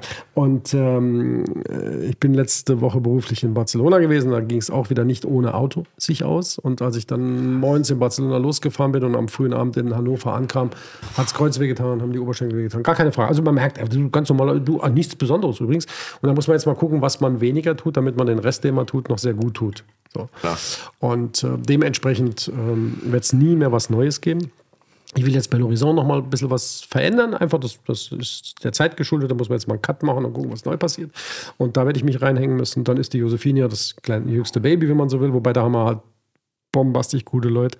Und da haben wir sehr, sehr gute, da reicht es vielleicht, wenn ich noch ab und zu mal noch was berate. Vielleicht man, muss man sehen. Und alles Wein, wie gesagt, das ist in so perfekten Händen dass ich da jetzt, wenn ich dann mal da bin, zwei, drei Tage und im Büro sitze, mich eher als Störfaktor empfinde. Das ist gar nichts. Der, Weil die, die sind mit den Kunden per Du, die haben alles im Griff. Die, da ist ein Nachfolger schon Sommelier, den ich gar nicht mehr weiß, dass da ist gewechselt hat. Das haben die alles so wunderbar im Griff. Also Auch schön, wenn man so sieht, wie das, das Kind jetzt auch laufen lernt, richtig. oder um man dann nicht mehr also, jeden Tag Das gucken ist ja mein ältestes. Also ich habe ich hab 1979 habe ich die, diese Weinhandlung gegründet. Ja, okay, also dann ist es schon 79, erwachsen. Ne? Es war immer ein zwei, ein zwei, zwei Mann, zwei Mann-Frau, gesch- also meine Frau und ich, wir haben das immer gemacht. Und ähm, jetzt vergrößern wir das sukzessive und äh, da ist es wie in jeder anderen Branche, da ist es so schwer, gute Mitarbeiter zu finden. Und da ist es so schwer, äh, engagierte Leute zu finden, die sowohl sich einlassen auf diese tausend Weine, da muss man ja ein bisschen von jedem was wissen und, und, und, aber auch die bereit sind, äh, die Schwierigkeit des Kunden auszuhalten, der immer das Gleiche eigentlich will und immer diese gerade angesprochenen Sachen will und daraus eine Balance zu finden. Und da muss man sonntags mal eine Verkostung machen, dann muss man mittwochs abends mal mit, mit, Sommeliers, also das ist ja auch, ein, das, das kann 12, 13, 14 Stunden Job sein, wenn man das engagiert macht, wie alles, was man engagiert tut. Und aber im Moment haben wir halt die große, das große Glück, klopfen wir auf Holz, gute, gute Mannschaft, tolle Mitarbeiter, gute Produkte. So. Und jetzt haben wir, guck mal, ich bin jetzt, wie gesagt, seit 79 mache ich das. Ich bin jetzt zum ersten Mal, wo ich mir überlegt habe, ob wir vielleicht einen Einkäufer brauchen Was? Weil es kein Chardonnay gibt. Es ist jetzt ein rausgegriffenes Beispiel. Es gibt im Moment in Burgund und in, im Jura, durch Fröste, durch Hagel, ver- verschiedenste Sachen. So, jetzt suchen wir alle, und das macht ja dann nie, das machen ja alle Kollegen gleichermaßen, jetzt suchen wir die letzten drei verbliebenen Flaschen Chardonnay, weil wir wissen, dass wir ab September kein Chardonnay haben werden. Wir werden kein Merceau haben, wir werden kein Puligny Montrachet haben. So, und das ist dann für mich stressig, weil ich habe ja ein festes Programm. ich Jetzt könnte so- ein paar österreichische Tipps geben. du, Österreich habe ich ja Sag jetzt nichts falsch. Na, habe ich ja am Rand. Nein, ich habe ich hab das ja mit einer so großen Freude. Ich bin der Franzosenhändler. Basta. Aber schau, mit Zillinger, mit Feider Malberg. Ich habe ich hab ja wirklich so feine, mit, mit Uwe Schiefer. Ich habe ich hab ja feine Häuser. Ich bin der Franzosenjockel. Aber ich habe ein paar geile Italiener. Ich bin der Franzosenjockel, habe ein paar geile Spanier. Und ich habe die guten Deutschen alle mittlerweile, weil das brauchst du als Gastrohändler, dass du auch die Deutschen hast. Aber eigentlich unsere Kernkompetenz seit 79 ist Frankreich. So, jetzt hast du immer genug Merceau gehabt, hast immer genug Primorachi gehabt und, und jetzt, jetzt hast du, jetzt, jetzt kürzen die dir das runter und du weißt genau, wenn du das nicht auffüllst mit irgendwas, geht dir der Umsatz verloren. Also da muss man jetzt auf einmal anfangen und fährt durch die Gegend und sucht Wein und das ist sehr aufwendig. Stell dir vor, du fährst eine Woche nach Burgund, kommst nach Hause und hast vielleicht 1000 Flaschen gefunden, neu. Also außer die Stammwinzer besucht. Überleg mal, du hast fünfmal übernachtet, hast achtmal gegessen, was weiß ich, blabla. Für, für nichts, weil es haben ja alle nichts. Da brauchst du dann entweder vielleicht einen gescherten Scout, wäre eine Möglichkeit, ne? oder du musst halt gucken, wie das löst. Ich kann es nicht, nicht machen, mir fehlt die Zeit, aber das, und das haben wir noch nie so extrem gehabt, dass, ne, dass die, das ganze Jura ausfällt und das ganze Burgund ausfällt. Ne? Ganz schwer. Konsolidierung also. Ja. Hast du noch ein Curly muss ja irgendwie jetzt die neue Spotify Hitlist. Unsere Playlist kuratieren. Ja, genau. Ja, die kuratieren nicht ich, die kuratieren ja unsere Gäste mit ihren wunderbaren Songs, die sie mitbringen. Ja, natürlich habe ich eine. Welche Frage? Kriege ich noch ein Schlückchen von dem Rotwein? Ein Roten? Der schmeckt sehr gut. Gell? Ich weiß gar nicht, ob es das bei Spotify gibt, aber ich hoffe, dass das. Wenn nicht, dann sorgen wir dafür. Ja, Maintenant von Charlotte Blanchot, das ist ein wunderbares Lied. Ich verheimliche nicht, bevor es jemand dir erzählt, dass Charlotte Blanchot mein Patenkind ist. Sie ist also ausgebildete und studierte Künstlerin, aber hat sich absolut für den brotlosen Weg entschieden, was ich total toll finde. Auf der Seite nur ich bin ein totaler Kommerz. Ich sage, Mensch, So wie, die, du, wie, wie du bei L'Horizon. ne? nein, nein, sie ist, sie ist eine, eine wunderbare Künstlerin, aber hat sich halt dem Jazz und diesen Dingen verschrieben, wo es nicht einen Hit braucht, um die Million aufs Konto zu tun. Und 300. Ja, ja. So. Aber ich will damit sagen, äh, ähm, sie gibt große Konzerte und sie ist in Paris sehr berühmt und sie hat verschiedene Kombos auch. Ne? Also sie hat eine Jazz-Kombo, sie hat aber sie macht ein bisschen Piaf manchmal, weil sie einfach eine große Stimme hat. ne? Und sie hat jetzt die erste CD rausgebracht und daraus Maintenant. Das wäre schön, wenn ihr das findet und wenn ihr es auf die Playlist tut. Ne? Das ist Charlotte. Machen wir sehr gerne. Ja, das ist ein wunderbares Lied und das hat auch eine große Emotion. Und ihr da draußen alle mal unserer Terroir Adiletten Playlist auf Spotify folgen, weil da sind schon einige Perlen versteckt worden. Auch ein paar Ausrutscher, aber ein paar Perlen. Ich wollte gerade sagen, es sind einige Ausrutscher. Ne? Aber gut. Äh, hast du noch, willst du noch was von uns wissen? Du, was will ich von euch wissen? Ich weiß ja schon alles, aber ich will natürlich was wissen. Von mir weißt du alles. Na, nicht, nicht. Na gut, Gott sei Dank. Immer Kontakt. Entschuldigung. Ja, wir haben immer, das ist auch ganz, ganz wichtig. Willi, wenn ich dir einen Sack voll Geld in die Hand drücke, Oh, will ich schon wieder geil, Ja. geil. in welchem Beruf und in welchem Land, respektive in welcher Stadt dieser Welt, ich denke jetzt wirklich groß, würdest du sie anlegen? Also würdest du Weinhändler werden, würdest du Gastronom werden, würdest, würdest du Immobilien vertreiben? Was, was, was würdest du, beim- also du bist ganz frei in deinem Kopf, du hast gar keine Rückkupplung auf irgendwelche Banken, die dir das Leben schwer machen. Wer ist die Gastronomie?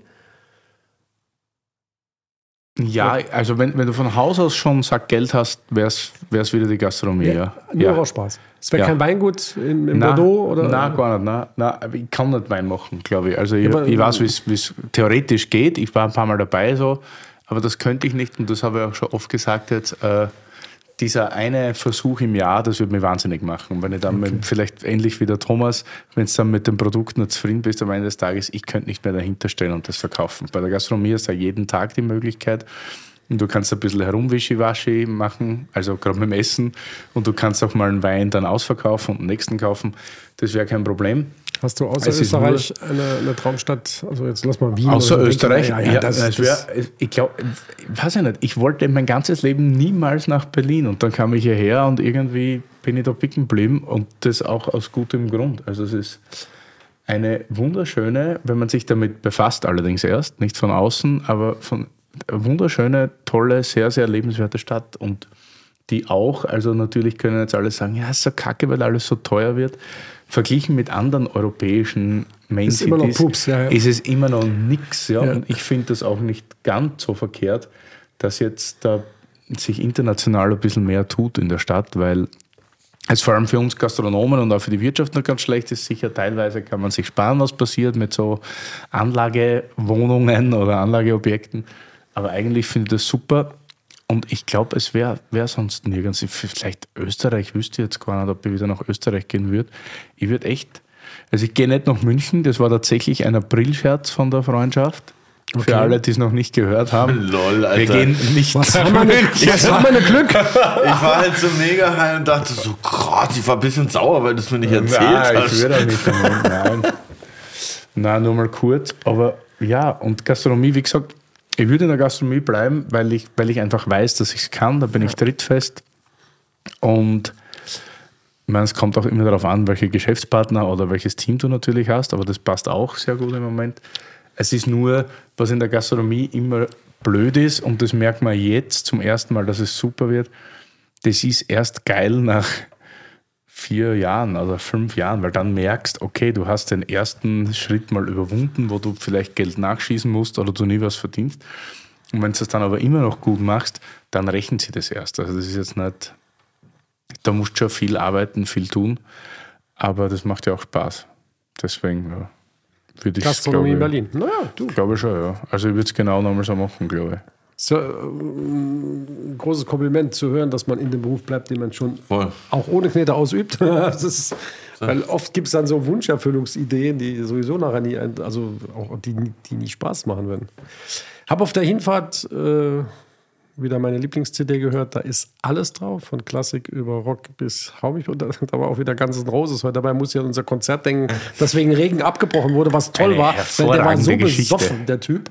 Der war so besoffen. Wie Wahnsinn. heißt der, wer heißt der Ganzen? Ne? Axel. Axel, Rose. war besoffen, ja. Rose. hatte aber auch die Stimme im Flieger gelassen. Und ich habe da äh, einen Arsch voll Geld bezahlt, also gemessen nach Flasche Wein, wo es nichts, aber klar, schon was viel Geld. Und nach dem zweiten Lied kommt in Hannover eine Wolke und macht dieses Konzert kaputt. Und Echt? Das aber auf dem Messegelände war, machen die einfach nur eine Messehalle auf und schicken die 40.000 Leute in die Messehalle, bis das Konzert rum ist. Ich war dann schon ziemlich strulli, weil wir mittags schon zu Schlangen beim Norbert Schuh Wir geflogen waren alle vollkommen ich bin dann zu. Fuß.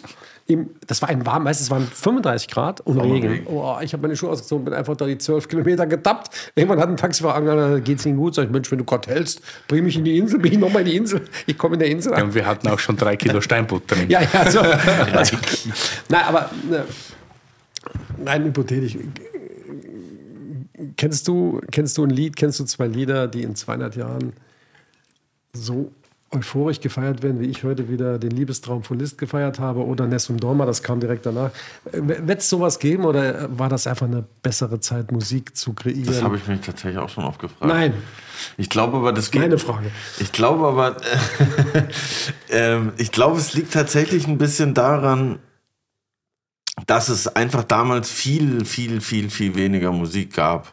Ja. So, man hatte einfach, erstens musste man viel besser sein, um Überhaupt Hit zu überhaupt landen, gespielt zu die werden in den Chance großen zu haben, Welt. an ein Klavier zu kommen Ja, ja, oder ja, dass, ja. dass, dass jemand das aufschreibt oder produziert.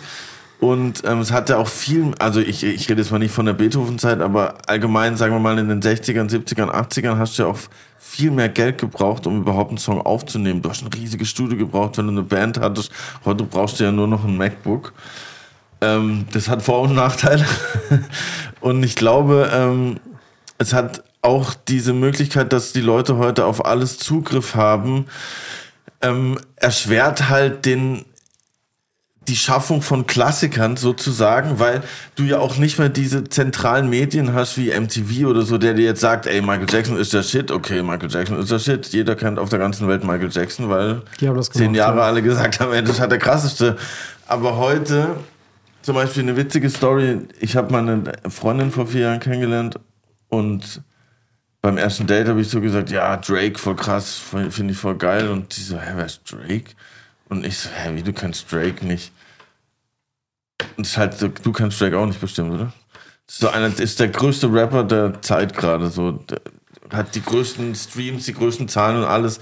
Aber heute findet alles in so einer Bubble statt. Wenn die jetzt nicht zehn Hip-Hop-Seiten liked auf Facebook, dann kriegt ihr einfach nie was von dem angezeigt. Obwohl, für, in meinem Kosmos ist das halt der- neue Michael Jackson. Wobei ich habe mal extra noch die 50 größten Hip-Hop Aber so, du weißt, ich, Hip-Hop und, und Rapper. Ich habe alles runtergeladen, was sinnvoll sein könnte, falls man mir Fragen stellt über Hip-Hop und Rap. Ist ja klar, ne? Ich habe sie alle. Da waren, wieder so viel, da waren wieder so viele dabei, von denen ich dachte, was, der rappt?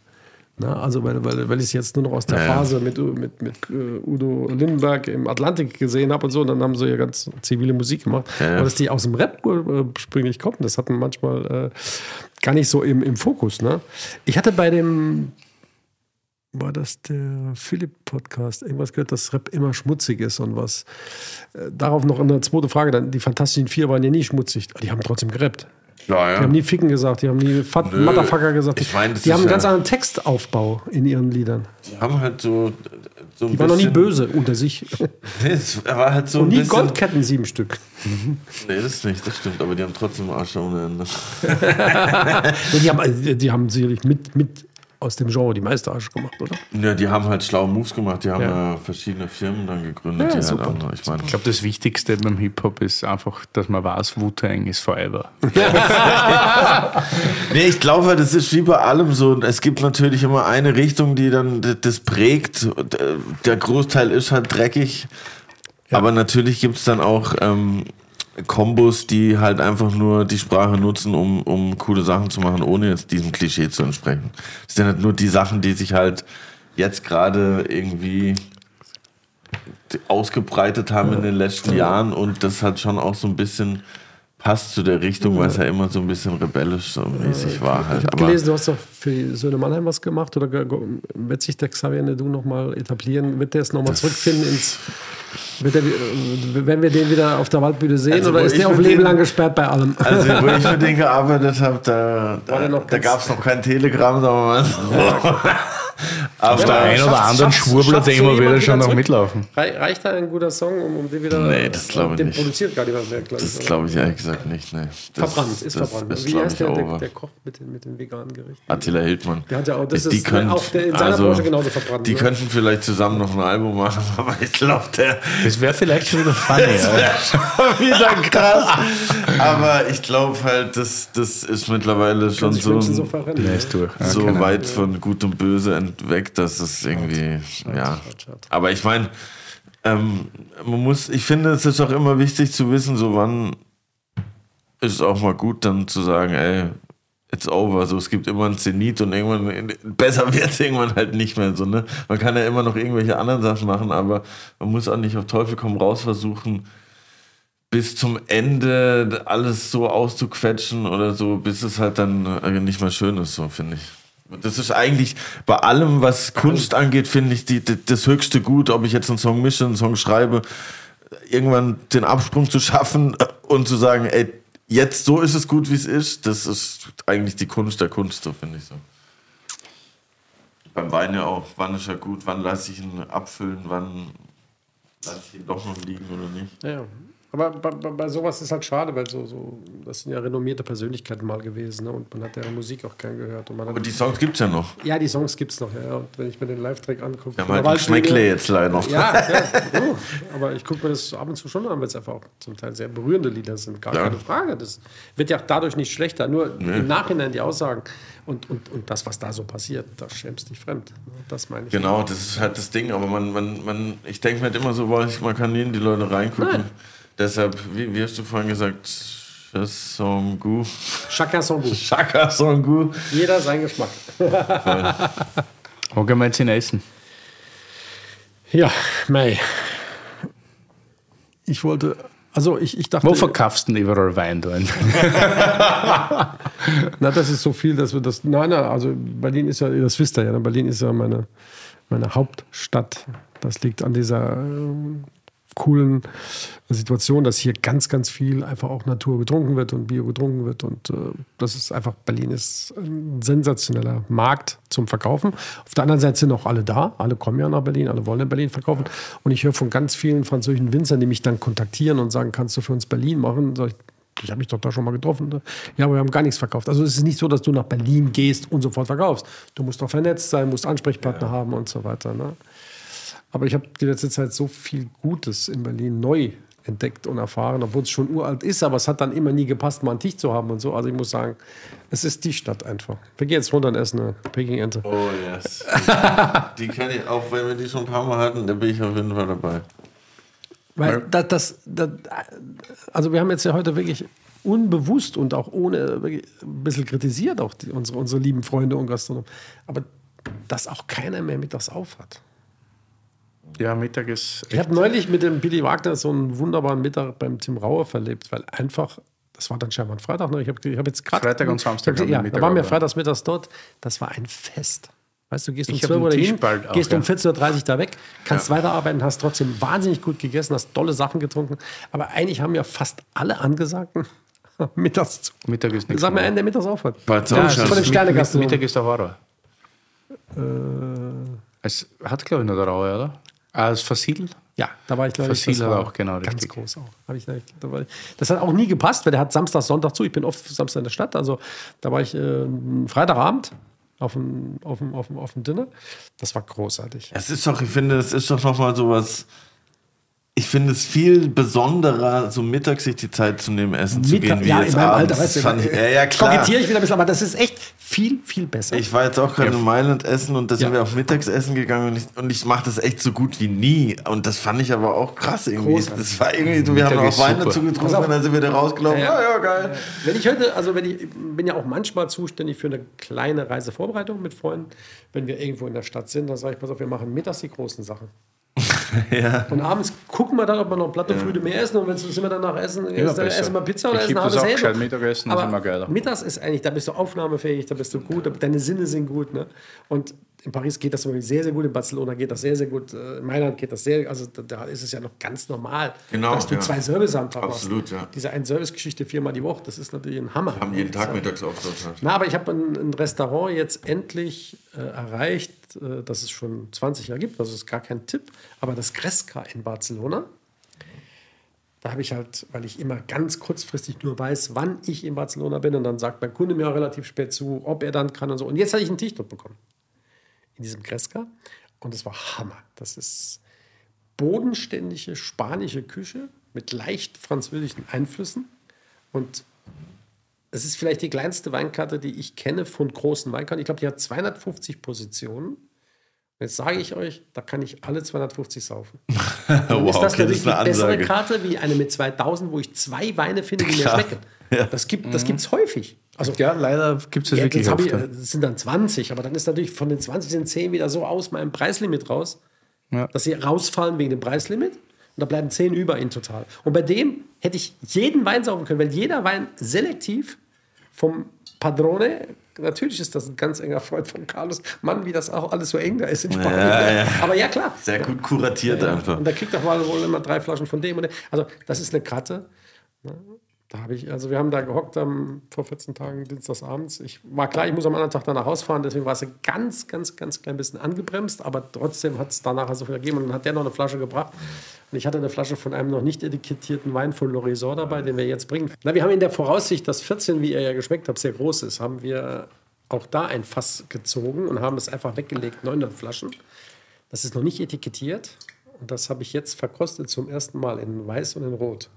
Was? Das ist sowas von unsagbar schön, dass wir, also die Gesellschafter sagen, das behalten wir. Sag ich, behalten ist nicht das Schwierig. Thema. Nein, ist nicht, das- ist nicht das Thema eines, eines, eines Weinguts. Ne?